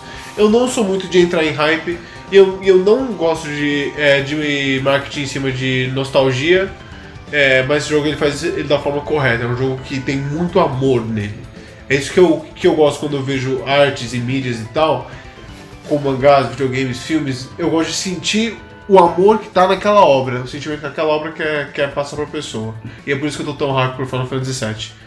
E não tanto por Death Stranding. Só pra dar uma alfinetada não. vai do, do Death Stranding, o eu sei lá o que tá acontecendo nesse jogo. que porra de jogo. Não, legal. muito- Nossa, gostei muito do, do papo agora. Achei.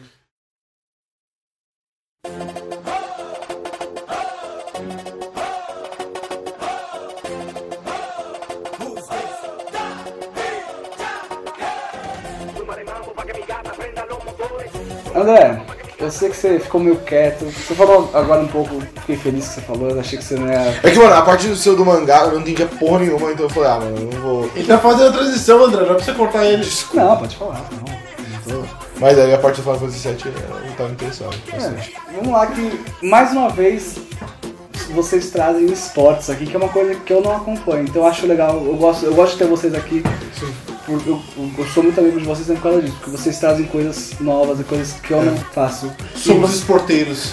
Vocês são sportsmen. Sportsman. E o que, que você vai falar hoje? Vai, começa. Eu, eu vim falar de é, um esporte que tá meio que en- entrando um pouco. Tipo, tá, tá num processo de reform- revitalização, reformulação. Eu vou falar do Miami Dolphins. Ele tá em processo de bomba atômico, mano. Eles estão se reformulando pra virar radioativos, né? Eu tô, eu tô surpreso que não estão me chamando de Miami Chernobyl, o desse time. Pelo menos eles matariam, eles ganhariam dos oponentes porque eles iam morrer tudo de Exato. Ai do céu. Então, Fala aí, é, o pior, eu, eu, eu eu ia meter a FABR e eu falei, não, mano, eu tenho que fazer eles pensarem que é Fórmula 1 e aí fazer outra coisa. E aí foi perfeito, Miami Dolphins. Eu vou falar de Fórmula 1. Eu, eu, assim, eu sempre gostei de Fórmula 1. Eu e meu irmão, a gente sempre gostou de Fórmula 1. É, Só que viu? num tempo a gente, muito por causa da questão de horários, a gente não sabia exatamente onde acompanhar, etc. A gente meio que parou de acompanhar. Eu não sabia onde acompanhar, não passa na Globo. Não, passa. De manhã. É, de manhã. E a gente não sabia exatamente como funcionava os GPs, e tipo, a gente nunca parou pra realmente ir atrás. A gente- Especialmente depois que o Massa perdeu pro Hamilton em 2008, a gente ficou muito salgado. Aí Ficou muito depois, salgado. aí depois os brasileiros começaram a ir mal e essa, essa coisa com o esporte no Brasil. Você só assiste quando o Brasil tá indo bem. Se o Brasil Exato. não tá indo mal, você não vê. É, mas uh, uma, coisa, uma coisa que aconteceu esse E não ano. tem nenhum americano. Uma coisa que aconteceu esse ano, e eu vou ser honesto, aconteceu porque eu tava jogando é, Game Pass. Eu tava no Game Pass e apareceu lá Fórmula 1 2018, de graça. Eu falei, ah, mano, eu sempre gostei de jogar, deixa eu jogar Fórmula 1 2018. Aí eu joguei, pá, eu tava me divertindo pra caramba tal, isso foi o começo da temporada, antes de começar a temporada da Fórmula 1. Falei, caralho, mano, divertido. Aí eu assisti o documentário do Netflix. Netflix tem uma série, tem uma série muito legal que eles acompanham todo o ano da Fórmula 1. Com histórias dos bastidores, coisas legais. Eu assisti e eu falei, mano, caralho, tá é interessante. Qual que é o nome? Você sabe? Me deu uma pra- Ah, Putz, online não. É. Se você procurar Fórmula 1 na, na, na, na Netflix, você provavelmente vai, Vai é, achar. vai, vai achar. Ok. Tem tipo uns 10 episódios, cada um tem uma hora e pouco. Sim, é Legal. bem legal. E isso me fez ter interesse de procurar Fórmula 1 de novo, esse ano. E aí eu fiz isso. Eu comecei a acompanhar a Fórmula 1 e o Gabriel, como ele nunca me deixa acompanhar nada sozinho, ele veio Então e. você me obriga a ver as coisas com você. Ah, vai falar que vocês estão reclamando. Não. Senta no mesmo sofá ó, a tarde inteira, é óbvio que um obriga o outro e vice-versa, né? Exato. Vamos continuando. E aí a gente começou a assistir Fórmula 1 esse ano, a gente começou a acompanhar. E por que mais que Fórmula 1, as primeiras corridas nos fez começar a, a se arrepender de fazer isso? Nossa, Porque as primeiras corridas foram. muito. As primeiras corridas foram bem intensas. É, porque as cinco primeiras corridas. Seis das primeiras corridas foi, do, foi, foi Domínio da, dobradinha foi dobradinha da Mercedes. E assim, ninguém tava chegando perto. Então, mano, foi um monte de coisa. Só que, meu, começou a animar, começou a ficar mais legal. E a gente teve uma série de corridas que tá indo até agora, de corridas sensacionais uma atrás da outra. Isso nos fez realmente voltar com tudo a Fórmula 1 e assistir Fórmula 1. E não só isso, como acompanhar também as mudanças que estão acontecendo na Fórmula 1. E aí o tópico que eu quero falar sobre é essa forma que tá ressurgindo a Fórmula 1. Mesmo que É. não tem brasileiro lá, então só terminar o ponto, né? Tá bom. Você não tava, calma. Não, começa tipo. Não, eles estão falando da Mercedes, que começou a É. é. show das corridas, aí começou a ter uma corrida Tá, muito a gente boa. teve umas coisas de corridas muito boas e tal. Vocês estavam desi- é, vocês estavam quase desistindo. É, a gente tava quase assistindo aí, é, começou a ter uma série de corridas muito legais e a gente tá realmente bem, bem em cima da Fórmula 1. É, só pra entenderem como funciona a Fórmula 1. A Fórmula 1 você tem uma série de equipes, hoje, hoje se eu não me engano são 10 equipes, e com cada uma com dois motoristas. Pilotos, eu não falei motoristas, tô loucão. Eles vão levando alguém atrás. É, vão logo atrás.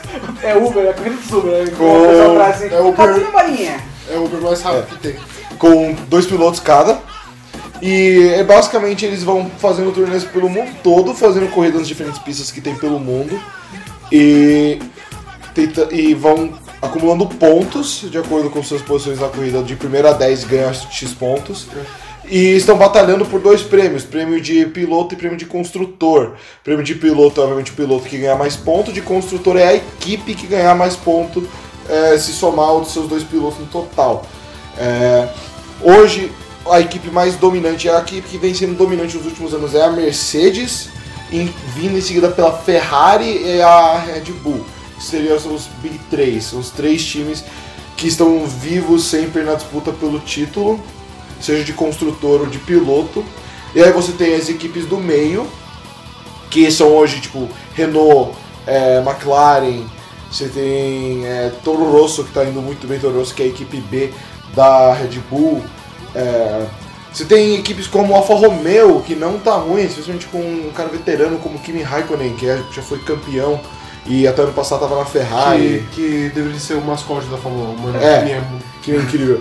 Você tem equipe como Racing Point, que ano passado era a Force India, só que aí o, o dono da Force India começou a entrar umas polêmicas bem doidas Que é de India? lavagem É de dinheiro. tipo de- É, outra coisa. Ah, ah, essa outra coisa que é uma confusão que eu tinha qu- é, quando eu era criança, pra mim as equipes eram tipo marcas de carro. É. E não são, são geralmente são, são famílias. Tipo o McLaren por causa do Bruce é, McLaren, é, Force Williams é por causa da, do Frank do Frank Williams. Williams e coisa e tal. Ferrari, o Enzo Ferrari. A gente nem falou, tem a Williams também, que é a equipe, só que a Williams a gente quase, quase não é Fórmula 1, é, tipo, é quase Fórmula 3, é de tão ruim que eles estão. Nossa, a Williams tá, ela é dois segundos atrás de todos os carros. É, fo- a Williams, a Williams hoje é a pior equipe, ao ponto que ela só tem um ponto no construtores, e a única razão que ela tem esse um ponto é porque o seu piloto terminou uma corrida em 13 terceiro, porque sete carros desistiram, sete carros quebraram, e aí. Minto, não, desculpa, ele terminou em 12 segundo, porque sete carros quebraram, e aí dois carros que estavam na frente, eram os dois Alfa Romeos, levaram uma penalidade, e aí foram levados. E aí esse cara subiu pra décimo e ganhou um ponto. Pra pro Williams. Vocês estariam com zero pontos. História real, foi no GP da França? Não, o da França foi chato pra caralho. Ah, da França foi o que foi chato. Foi da Que foi daquela Áustria. da chuva. Não, não, foi da chuva. Não foi da Áustria? Não, não, foi da chuva. A Áustria não foi da chuva. A, a Áustria, a Áustria é que tem aquele estreito, se não me engano. Não, você tá, você tá pensando na Bélgica. Eu tô pensando na Bélgica, fato. É, foi, Então pode ser a em Áustria. Spa- Em Spa-Francorchamps, não. É. Foi, foi, é, foi da Áustria, que o Max Verstappen venceu.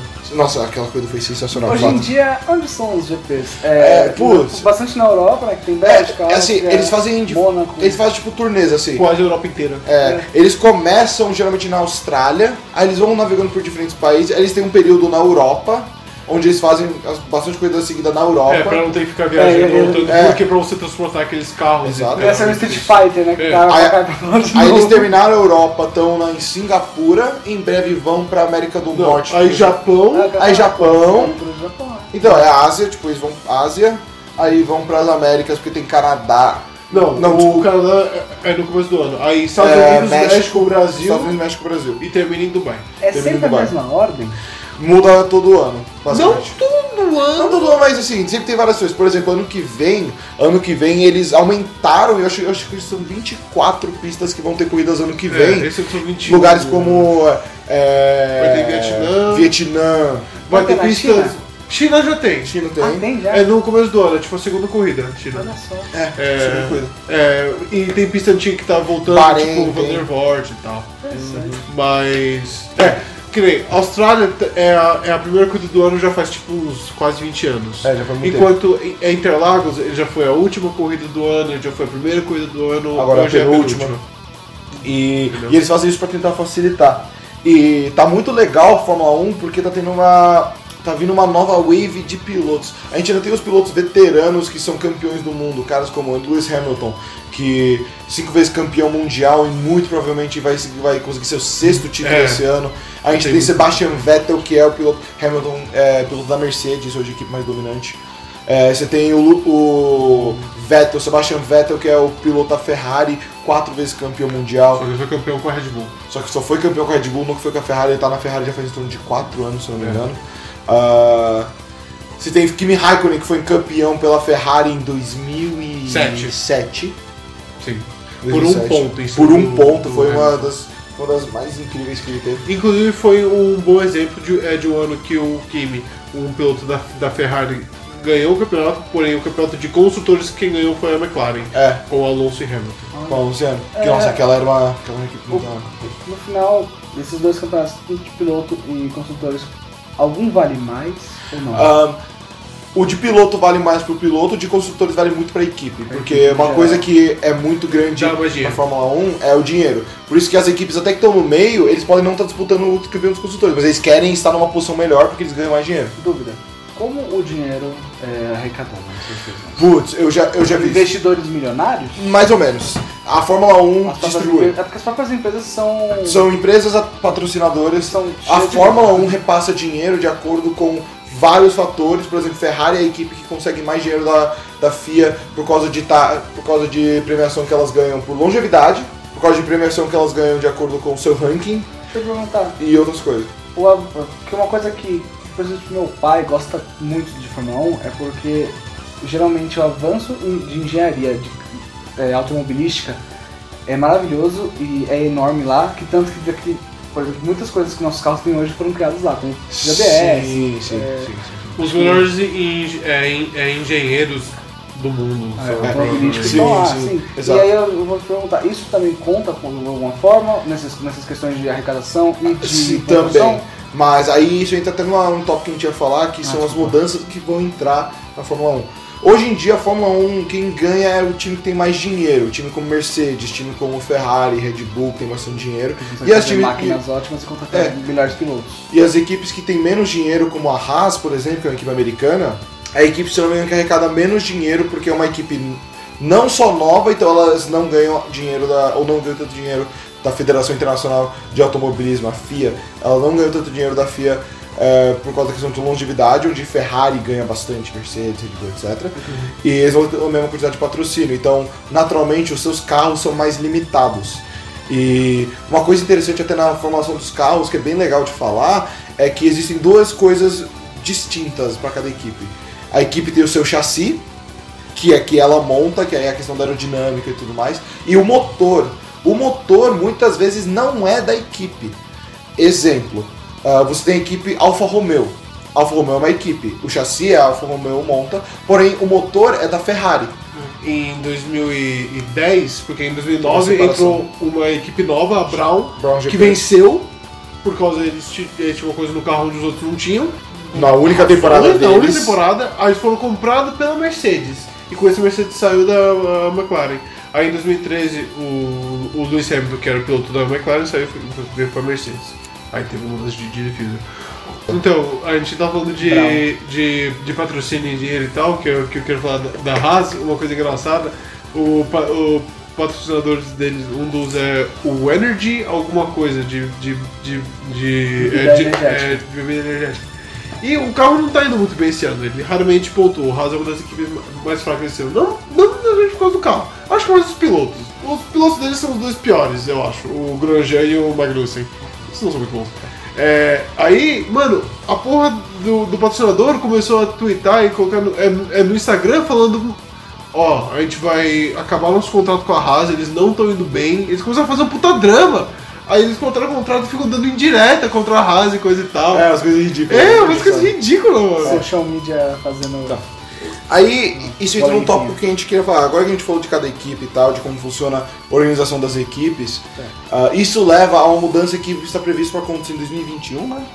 É, tem- Ainda dá pra votar, pra acertar. Mas basicamente, depois de um período de tempo, ocorrem mudanças nos veículos. E ocorrem, tipo, padronização. Não padronização, mas tipo, vem novas regras, etc.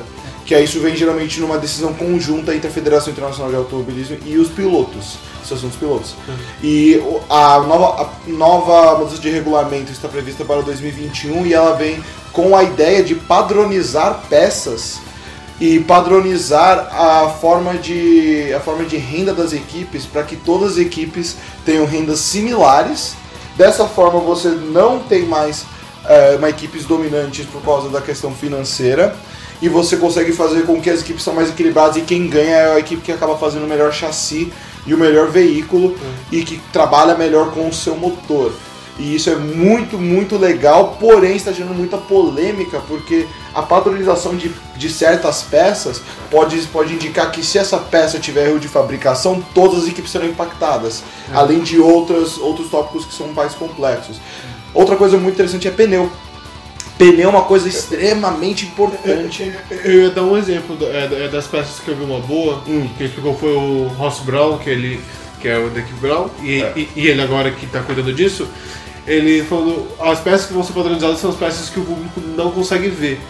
Então não, é, é não teria por que uma equipe investir muito mais tipo, em freio. É melhor deixar todo mundo com o mesmo freio, porque não tem por que a Ferrari investir tanto em freio enquanto outros não conseguem, entendeu? É uma peça que a gente não consegue ver, não vai ter influência para os telespectadores. Porque a Fórmula 1 no final do dia é um show Eles ainda. querem uma, é, Exato. melhorar pro espetáculo. Exato, tipo, nós, nós somos fãs, eu diria que nós não somos fãs assim, nossa, a gente sabe de tudo que acontece, nós somos fãs mais casuais. Então nós gostamos de ver o espetáculo. Foda-se o que eles fazem a questão de, do freio, é, as diferentes peças, as diferentes formas de aerodinâmica ou diferentes formas que ele aumentam downforce, etc. Isso pouco importa pra gente. E por muito público é assim. Então eles querem tornar mais competitivo, porque há muitos anos é basicamente duas ou três equipes que disputam ah, o título, que é Ferrari, Mercedes e Red Bull. E antes de Mercedes, McLaren e Mercedes. Isso não é um problema recente, lógico. Isso sempre É. existiu. Mas assim, é, começou a ficar muito grande depois que a Brown GP venceu e foi e se tornou Mercedes. Ali passou a. A gente ainda teve uma temporada muito boa ali, que foi teve um ano que a gente teve a gente teve cinco caras e quatro equipes distintas disputando o título, Fernando Alonso, é, Kimi Raikkonen, Hamilton, ah, Jenson Button e Então, e Vettel, que aí era Red- que aí era Red Bull, McLaren, é, Ferrari. ah, o Button também era. o era. Mercedes, era McLaren nessa É, época, eu achava é. que era Mercedes. Não, Mercedes nessa época era o Rosberg e o Schumacher. Era Rosberg e Schumacher. E aí a quarta, tinha a quarta equipe, eu tentando lembrar qual era a quarta equipe que tava disputando. Alguém, Acho que era Massa, Williams. Sei lá. William não, não era com massa, mas enfim. Ah, então, depois disso, começou só, mano, ser dom- domínio da Mercedes, Ferrari tentando chegar perto, mas todo mundo sabia que não, não ia conseguir. Ano passado foi bom, porque Vettel tava liderando pela Ferrari até metade, só que, mano, aos trancos e barrancos, a Mercedes estava muito mais consistente. Só tava com alguns problemas de confiabilidade. Confiabilidade a gente fala, problema de confiabilidade que é quando o carro, o motor estoura ou o carro tem algum problema que faz a pessoa é, não conseguir terminar a corrida. Isso é um problema de confiabilidade. Que a única forma do Hamilton não vencer é se isso acontecer. É se isso acontecer. Isso é um detalhe. Porque o Hamilton hoje, esse ano, ele tá liderando a Fórmula 1, ele tá 60, 60 pontos pontos na frente do frente. segundo colocado, que é o Valtteri Bottas, que é da Mercedes também, que é o colega dele. O único cara que não é Mercedes, que tá mais perto de chegar neles, é o Verstappen. Verstappen. Dependendo de amanhã, pode ser o Leclerc. Passou no pé. E aí isso leva para outro tópico. Está, a Fórmula 1 está rejuvenescendo, está vendo novas estrelas. É, você tem os caras como a gente está falando, Hamilton, Vettel, etc. Até um cara como o Daniel Ricciardo, que tá lá há bastante tempo, que é um baita piloto. Mas você tá tendo muitos caras, assim, de menos de 23 anos, que estão em alto nível. A maioria do grid, eu acho. É, você tem Charles Leclerc, que ano passado estava correndo pela Alfa Romeo e esse ano tá na Ferrari.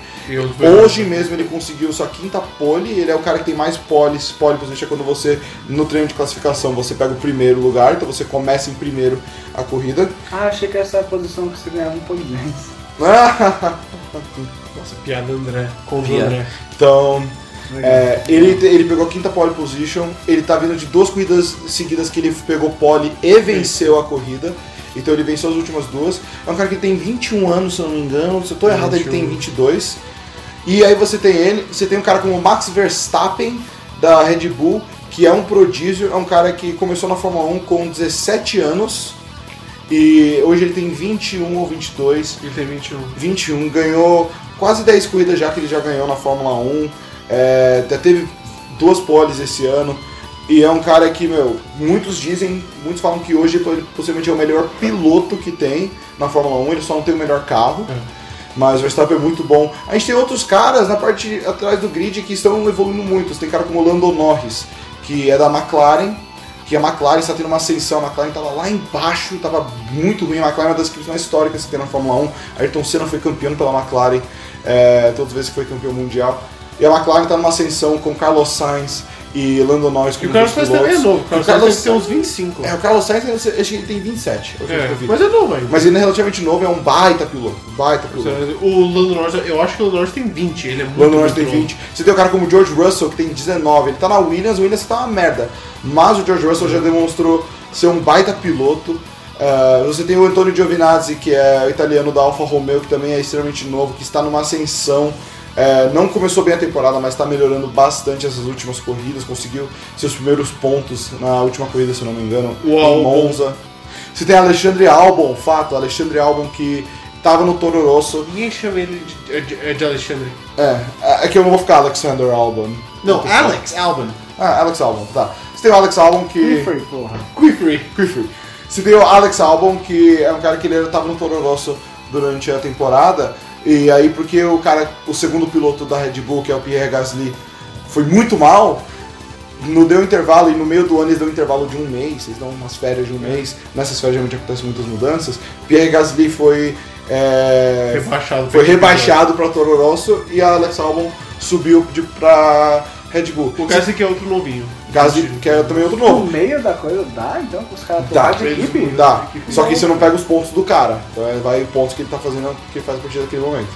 Que bom. Sincera? Não, não zero. Mantém os pontos que a equipe tem e é isso aí. E aí a gente- Só que tipo, o álbum não pega os pontos que o.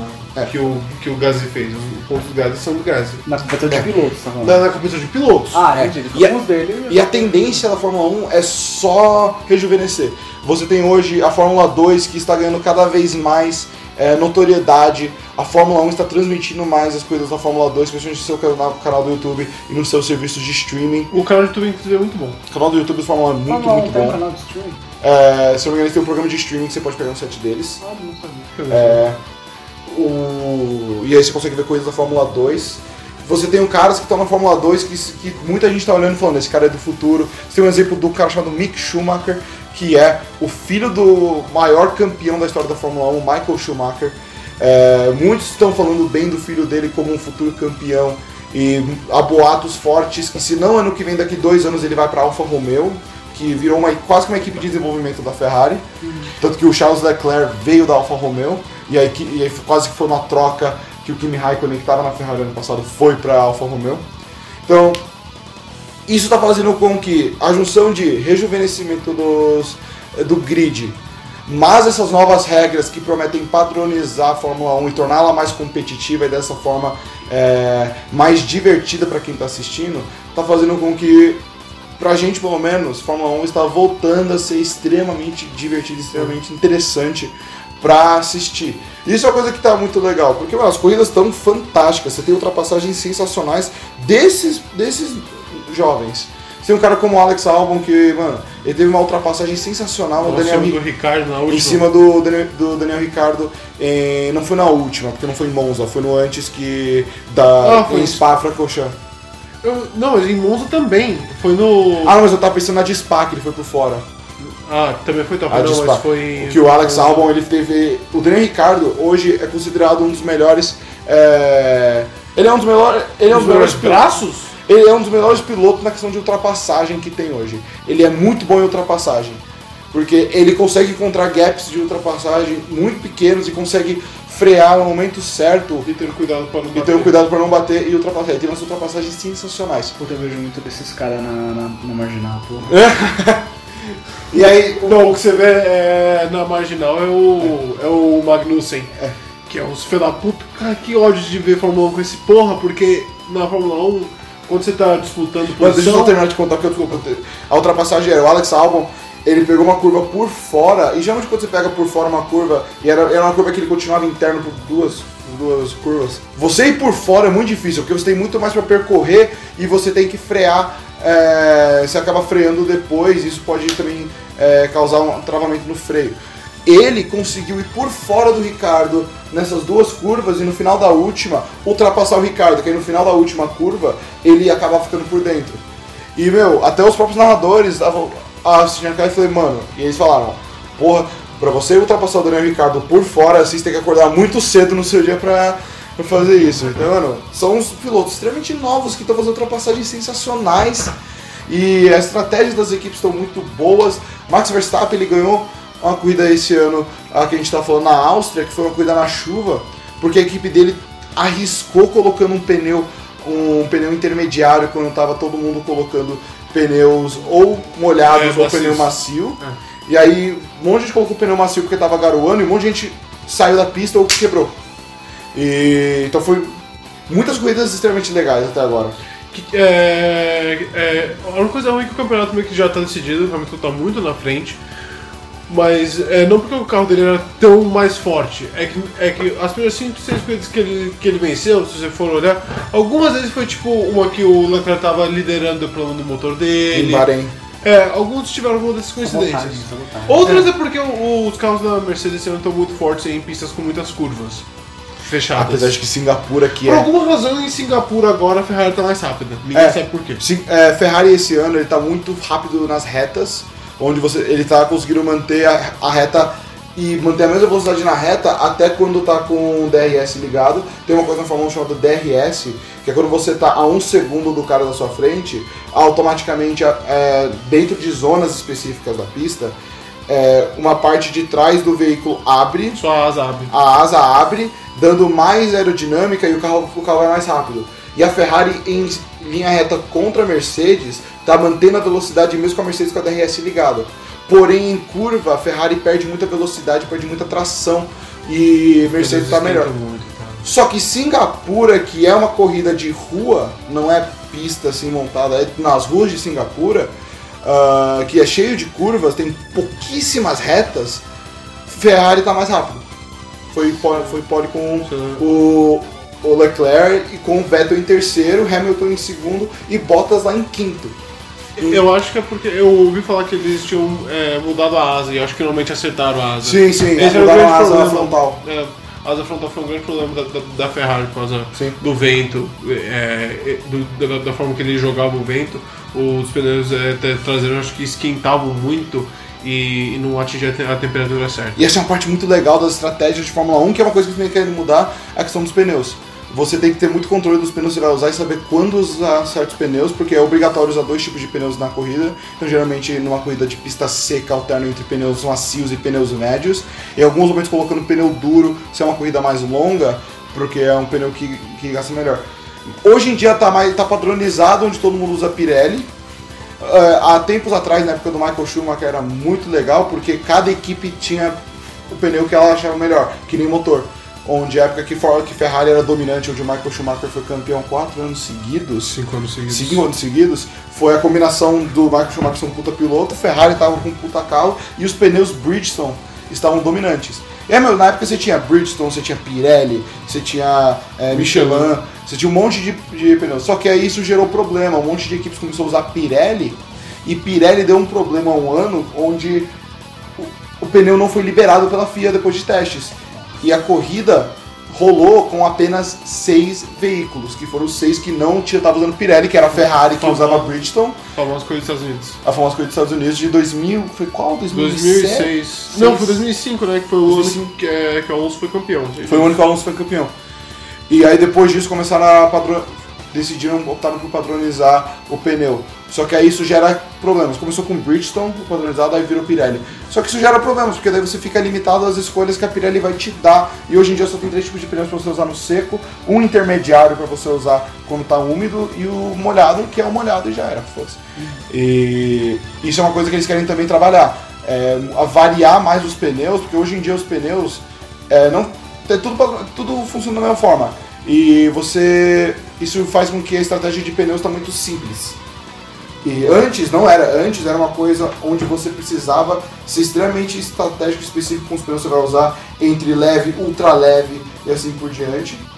E outra coisa que é capaz de voltar com a, a mudança das regras é gasolina. Os veículos hoje, claro, eles têm gasolina difícil, mas.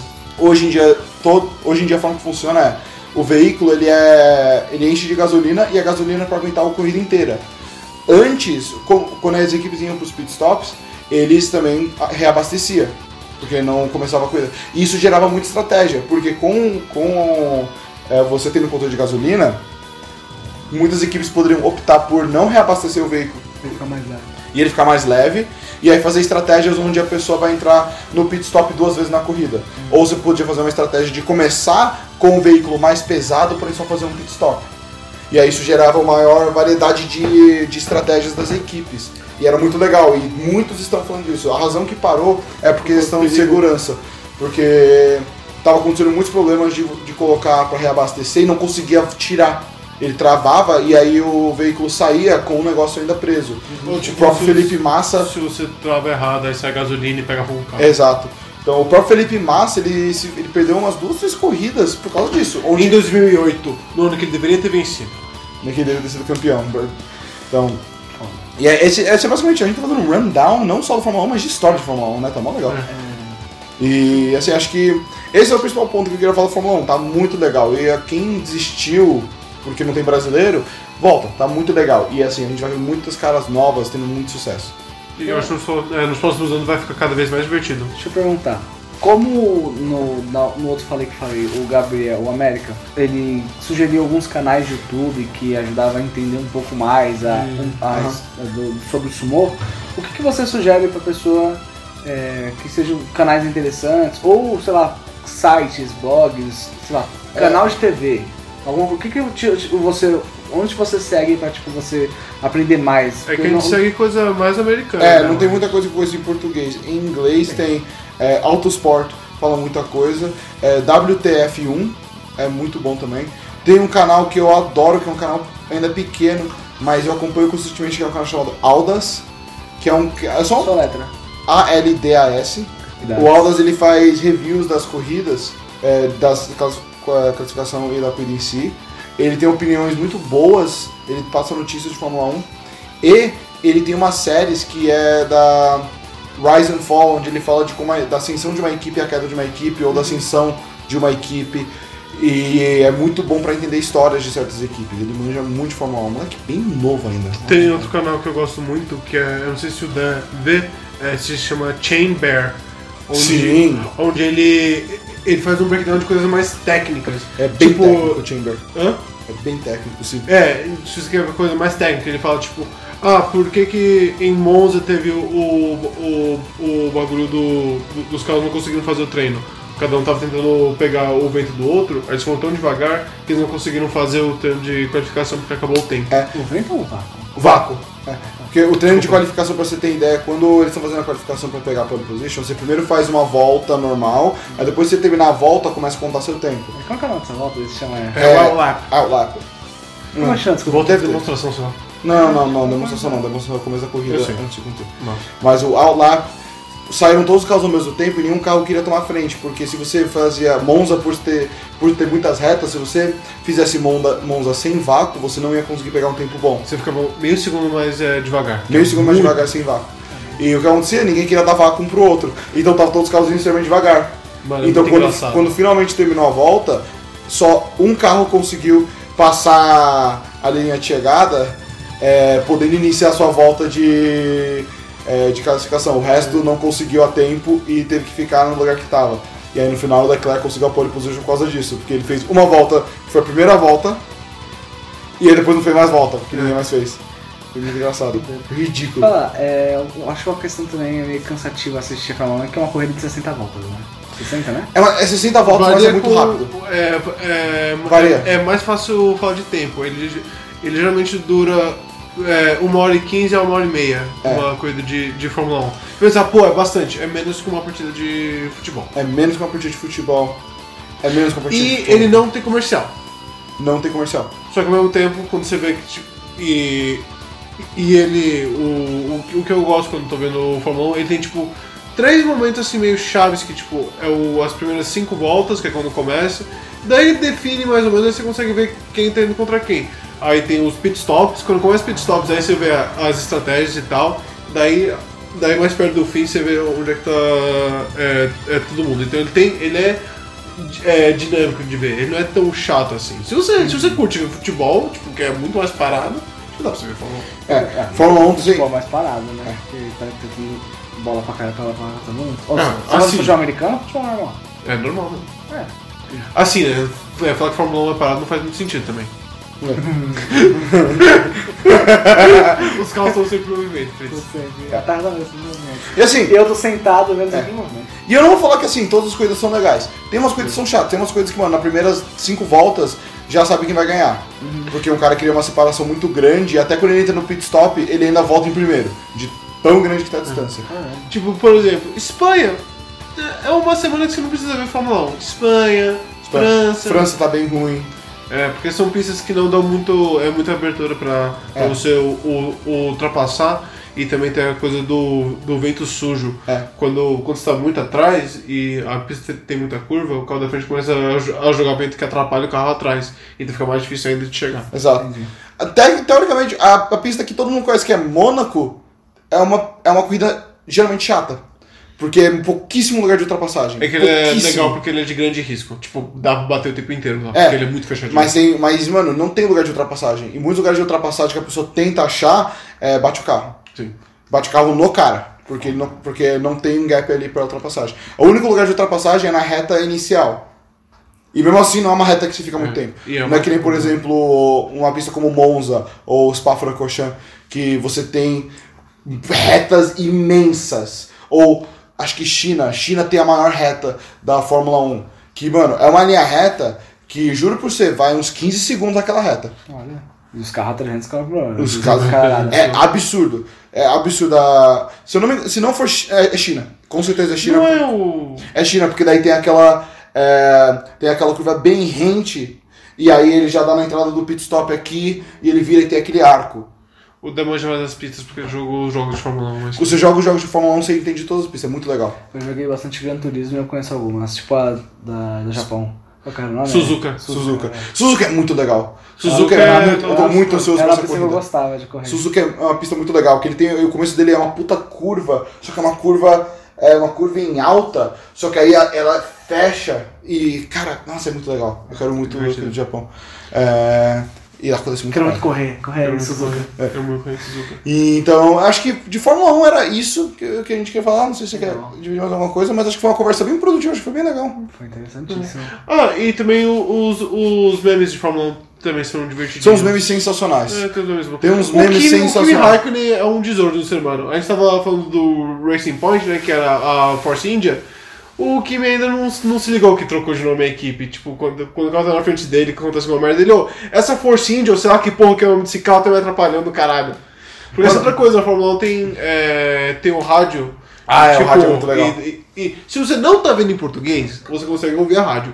Quando você tá vendo em português, a ponto do narrador fala em cima da rádio, você não consegue ouvir o que os pilotos estão falando. E rádio geralmente é sensacional. Só que a Porque Fórmula 1 essas não caras consegue eles não rádios. Só que cada corredor fala meio que na sua língua também. né? Às vezes Não, Não, tudo é em inglês. inglês. Todos falam inglês? Tudo, Tipo, tudo em inglês pra poder, pro público poder ver. Ok. E, e também porque as equipes, nem, nem sempre todo mundo é, é, é da mesma, né? A única coisa é que dependendo, o, a Ferrari de vez em quando o cara fala italiano. É, simplesmente depois que ganha. Nossa, quando alguém da Ferrari Grazie ganha. tutti! Grazie tutti! é isso. Porque a equipe é italiana. Até É, é muito importante a nacionalidade das equipes, porque rola é, o hino nacional da, do país de cada da equipe que ganha. E, e Então, também tipo, do piloto. Ferrari, né? é, e do piloto. Tipo, Ferrari é Itália, Mercedes é Alemanha. Eu quero, dizer- eu quero Mercedes falar que é Alemanha. Mercedes é alemã, sim. Mercedes é alemã. ahn, Haas é americana. Eu não sabe se Mercedes Eu não, eu não Eu tô lembrei. falando, mentira. O que eu tô falando? Red Bull, de onde é Red Bull, cara? Eu quero, eu quero falar Holanda, mas eu não, não acho. É, já não sei. Não faço a mínima ideia. Essa é outra coisa, a gente pode fazer um podcast inteiro só falando de quanta gente o Red Bull é patrocina. Porque é um pouco absurdo. Eles têm até roupa no Street Fighter, porra. Tipo, chega! É. Mas é pra outro podcast. Fritz, take us away. Ah, não, eu, puta, que legal. Foi um papo muito, muito produtivo, muito gostoso. Eu gostei muito de aprender. Acho que eu aprendi mais sobre a Fórmula 1 nisso do que na minha vida inteira. Foi uma aula. Realmente. Eu sempre achei meio chatinho, eu nunca, eu nunca vi o cara de esportes, mas é uma coisa legal e eu fico com vontade de jogar videogame agora. Jogar, Jogar joguinho de corrida agora. E vamos pro último bloco desse podcast. É, muito obrigado, André, pelo papo. Muito gostoso. E agora eu quero chegar num assunto que ficou meio no ar, assim, porque afinal a gente não teve mais podcast nós três juntos. Que não seja que, que fosse falei que falei. É, O último, o último foi com o Vitão. E eu quero. Como é que eu posso dizer isso? Me retratar aqui. Vamos lá. Eu, no último podcast, eu propus uma brincadeira para fazermos entre nós. O nome dessa brincadeira é O Jogo. Eu tenho que admitir a culpa aqui. Vamos lá. Eu propus um jogo chamado Silver. Que a ideia é. A ideia do O Jogo é trazer coisas diferentes. Que. Cala a boca, mano. Pelo amor de Deus. E eu que sou passando agressivo, o cara tá assim.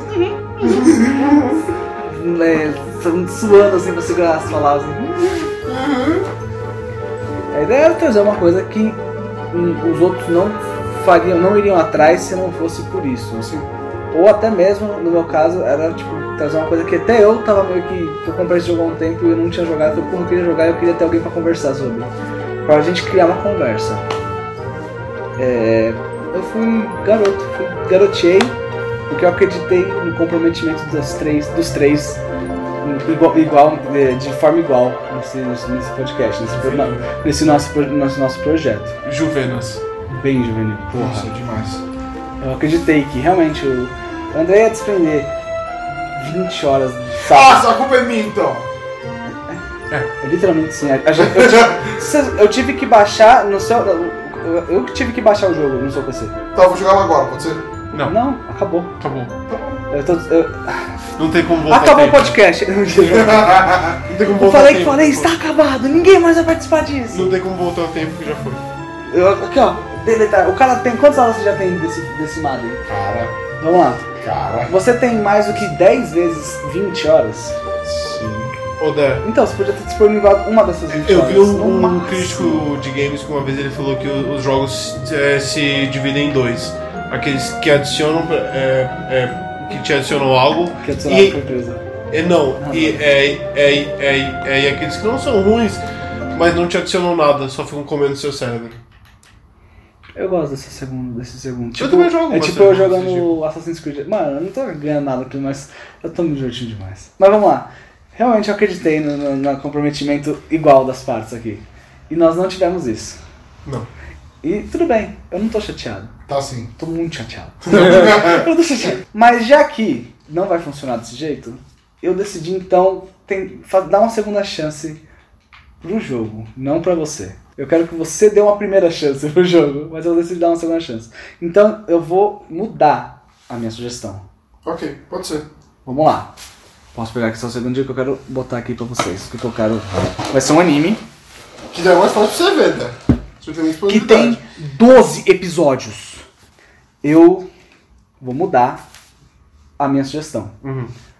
Em vez de jogar Silver, foda-se Silver. Se um dia a gente for jogar, vai ser em outro momento das nossas vidas, não vai ser mais agora. Poxa, eu achei que tinha 13. Ah. Tá bom.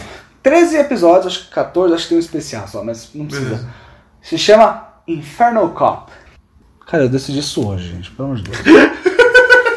Silver, eu fiquei umas, é, duas semanas pensando e tal, o que que vai ser, porra, vou trazer um jogo e tal, que é literalmente diferente de tudo que a gente faz, de tudo que a gente jogou, e aí não leio nada. Então vamos lá, um anime de comédia e vai tomar no seu cu, eu odeio o André, e o próximo, o que, que você falou lá do negócio que eu entendi quando eu tava escolhendo coisa? Ele não vai fazer o quê?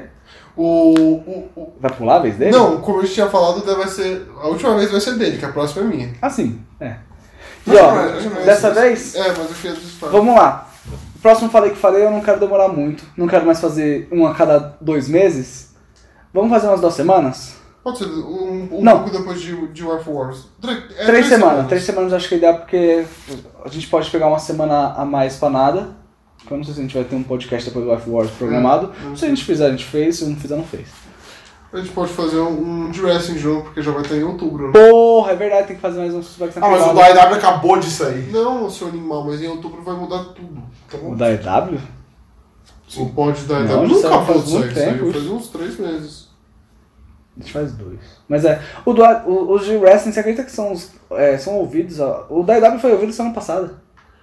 Eu não sei, tipo, alguém pega pra ouvir esses podcasts. Ele tem 15 plays, 16 agora. Mano, é, é o que eu falo. É, é, fã de wrestling é que nem brasileiro, mano. Você nem percebe, eles estão lá. Mas vamos lá. André, posso confiar que você vai ver Infernal Cop? Tá? Tá. É Caralho. um anime, é mais fácil, velho. É um anime. Você só precisa, só precisa sentar a bunda, deixar passar e você não precisa nem assistir. Você pode só fingir que falou. Que falou. Fingir que assistiu. Fingi que assisti, mas não assisti. Você senta assim, pega o celular, olha pro celular e não vê. Pode fazer E- isso. Que nem eu fiz com o Dumbbell, sabe? Pode fazer igual. Então, Legal, fico feliz. Espero que dessa vez dê certo. não vai. Como eu disse, como eu disse a, a ideia do jogo é, é a mesma ideia que eu tive do podcast, é trazer uma coisa para as pessoas, simplesmente, sabe? Trazer alguma coisa. E nesse caso é trazer algo para nós, entre nós. Porque além da gente trazer os nossos assuntos, por exemplo, o André falou de Fórmula 1, a América falou de Final Fantasy, tanta coisa que a gente gosta, e eu queria, tipo, que, seja, que a gente, tipo, se abrisse a experiências novas. É, eu, só, mesmo eu, jeito- só- eu só tô cansado da gente ficar na cultura japonesa, mas tudo bem, é nóis. Talvez, é, realmente. Mas eu, eu- realmente, eu tô muito. Quero muito saber o que, que o André vai trazer no, no futuro. Espero que distante, não mentira. Vocês estão fodidos. Eu quero, realmente quero, eu quero muito. né, Nem que ele fale, vamos jogar Madden. Eu, eu jogaria, só pra, tipo, entender esse mundo que o André vive, que eu não vivo, entendeu? Eu quero ver o próximo, eu quero entender o outro. É. Eu acho que esse é o série que eu quis trazer pro jogo, talvez não deu certo. Entendi. Mas no de anime deu certo, porque esse espírito tá no, no, no nosso bagulho do, do de anime cada um Então, ofereceu. Eu, eu achei que deu então muito certo. quando, quando eu sugeri a gente dar um episódio pro outro, porque eu queria também uma, uma versão menor, porque não é uma, é forma mais ampla de cultura, mas é tipo gêneros que, porque eu- eu- a gente sabe que o Luiz e o Andrei, eles veem coisas muito diferentes do que eu e você vemos. E até eu vejo, gosto de ver coisas diferentes do que você gosta. Exato. E eu gosto de coisas que o Luiz gosta, mas ele gosta de outras coisas. Então foi, foi uma ideia também, putz, foi muito merda essa situação. Porque só teve anime ruim. Mas talvez tenha sido a situação, não sei. eu, eu, eu, eu- É, você- não, foi a situação. O Given era o. O Given e os que a gente tava vendo eram os únicos desse É, temporada. e ó, semana que vem tem Wife Wars, a não ser que alguém deles desmarque, porque eu e a América a gente tá certeza confirmadaça, afinal é na sua casa e eu tô sempre aqui. É, gente, é, você que tá ouvindo até aqui, muito obrigado. Eu espero trazer uma. Você acha uma- mesmo que alguém vai estar escutando até aqui? Porra, duvido. E, e se tiver, me desculpa. Sério, eu tentei fazer alguma coisa aqui, mas. Segue nós no Twitter. Obrigado. Arroba Caio Fritz. Caio Fritz é com S no final, não é com Z, que nem o Fritz certo. Meu Fritz é errado. E o seu é arroba Gabriel Zoda, eu acho. Confirma. Confirmando. Gabriel Underline Zor. A gente não posta muito, mas a gente tenta, tipo, postar alguma coisa, outros comentar. O Instagram também me É, segue. Gabriel Underline Zone. É, né? Eu imaginei. E no Instagram também me, me siga. O seu acho que é Gabriel. Mas não precisa me seguir não, no, no tá. Instagram. No meu é a mesma coisa, arroba Caio Fritz, que eu posto mais coisa lá, assim, eu tento postar as coisas que eu li, eu postei um, um textinho sobre Jojo, sobre a parte 2 de Jojo que eu terminei o mangá. Inclusive o pod de, de, de Jojo um dia vem, hein? É, talvez é, a gente ainda tá decidindo como a gente quer fazer. Nossa, eu- vocês eu- falam desse pote de Jojo desde que começou o A podcast. gente fala de Jojo desde que começou o podcast. Jojo é muito bom, mas a gente ainda tá vendo como é que a gente quer fazer, porque eu não queria só trazer você, eu queria tentar arranjar uma terceira pessoa ou uma quarta, talvez o André e o Luiz. Mas é muito difícil conciliar todo mundo pra ver uma- um só anime, ainda mais um anime muito longo. É, muito obrigado você que tá ouvindo até aqui. Nossa, você nem, vai, você nem falou da minha rede social, beleza. Achei que você não, você não queria. Você quer compartilhar a sua? Sim. Sério? Ah, desculpa. É, fala também a sua, André. Sua rede social. Prefere que o pessoal te siga onde? Twitter? Arroba The Rock. Cara, eu acreditei. Você vê que, mano, eu- quando eu falo rede social, ok, eu vou só esperar. Estão reclamando que eu tô contando muito o André, que tô sendo muito educado com ele. Tá vendo? Dá asa cobra. Olha o que acontece. Tá vendo? Tá vendo? Vocês acham que eu faço os bagulho de graça? Não faço. Não faço, não faço. Tá vendo? Toma essa. eu tava tão feliz quando o Fritz acreditou. Eu falei, não acredito. Mano. A cara, mano. A cara que o Fritz fez foi, foi a mesma cara que o Karma fez quando o brother invocou os Exódia, mano. Foda, mano. o cara que o Yugi fez quando o cara invocou três dragão branco. Ih, caralho. Falou!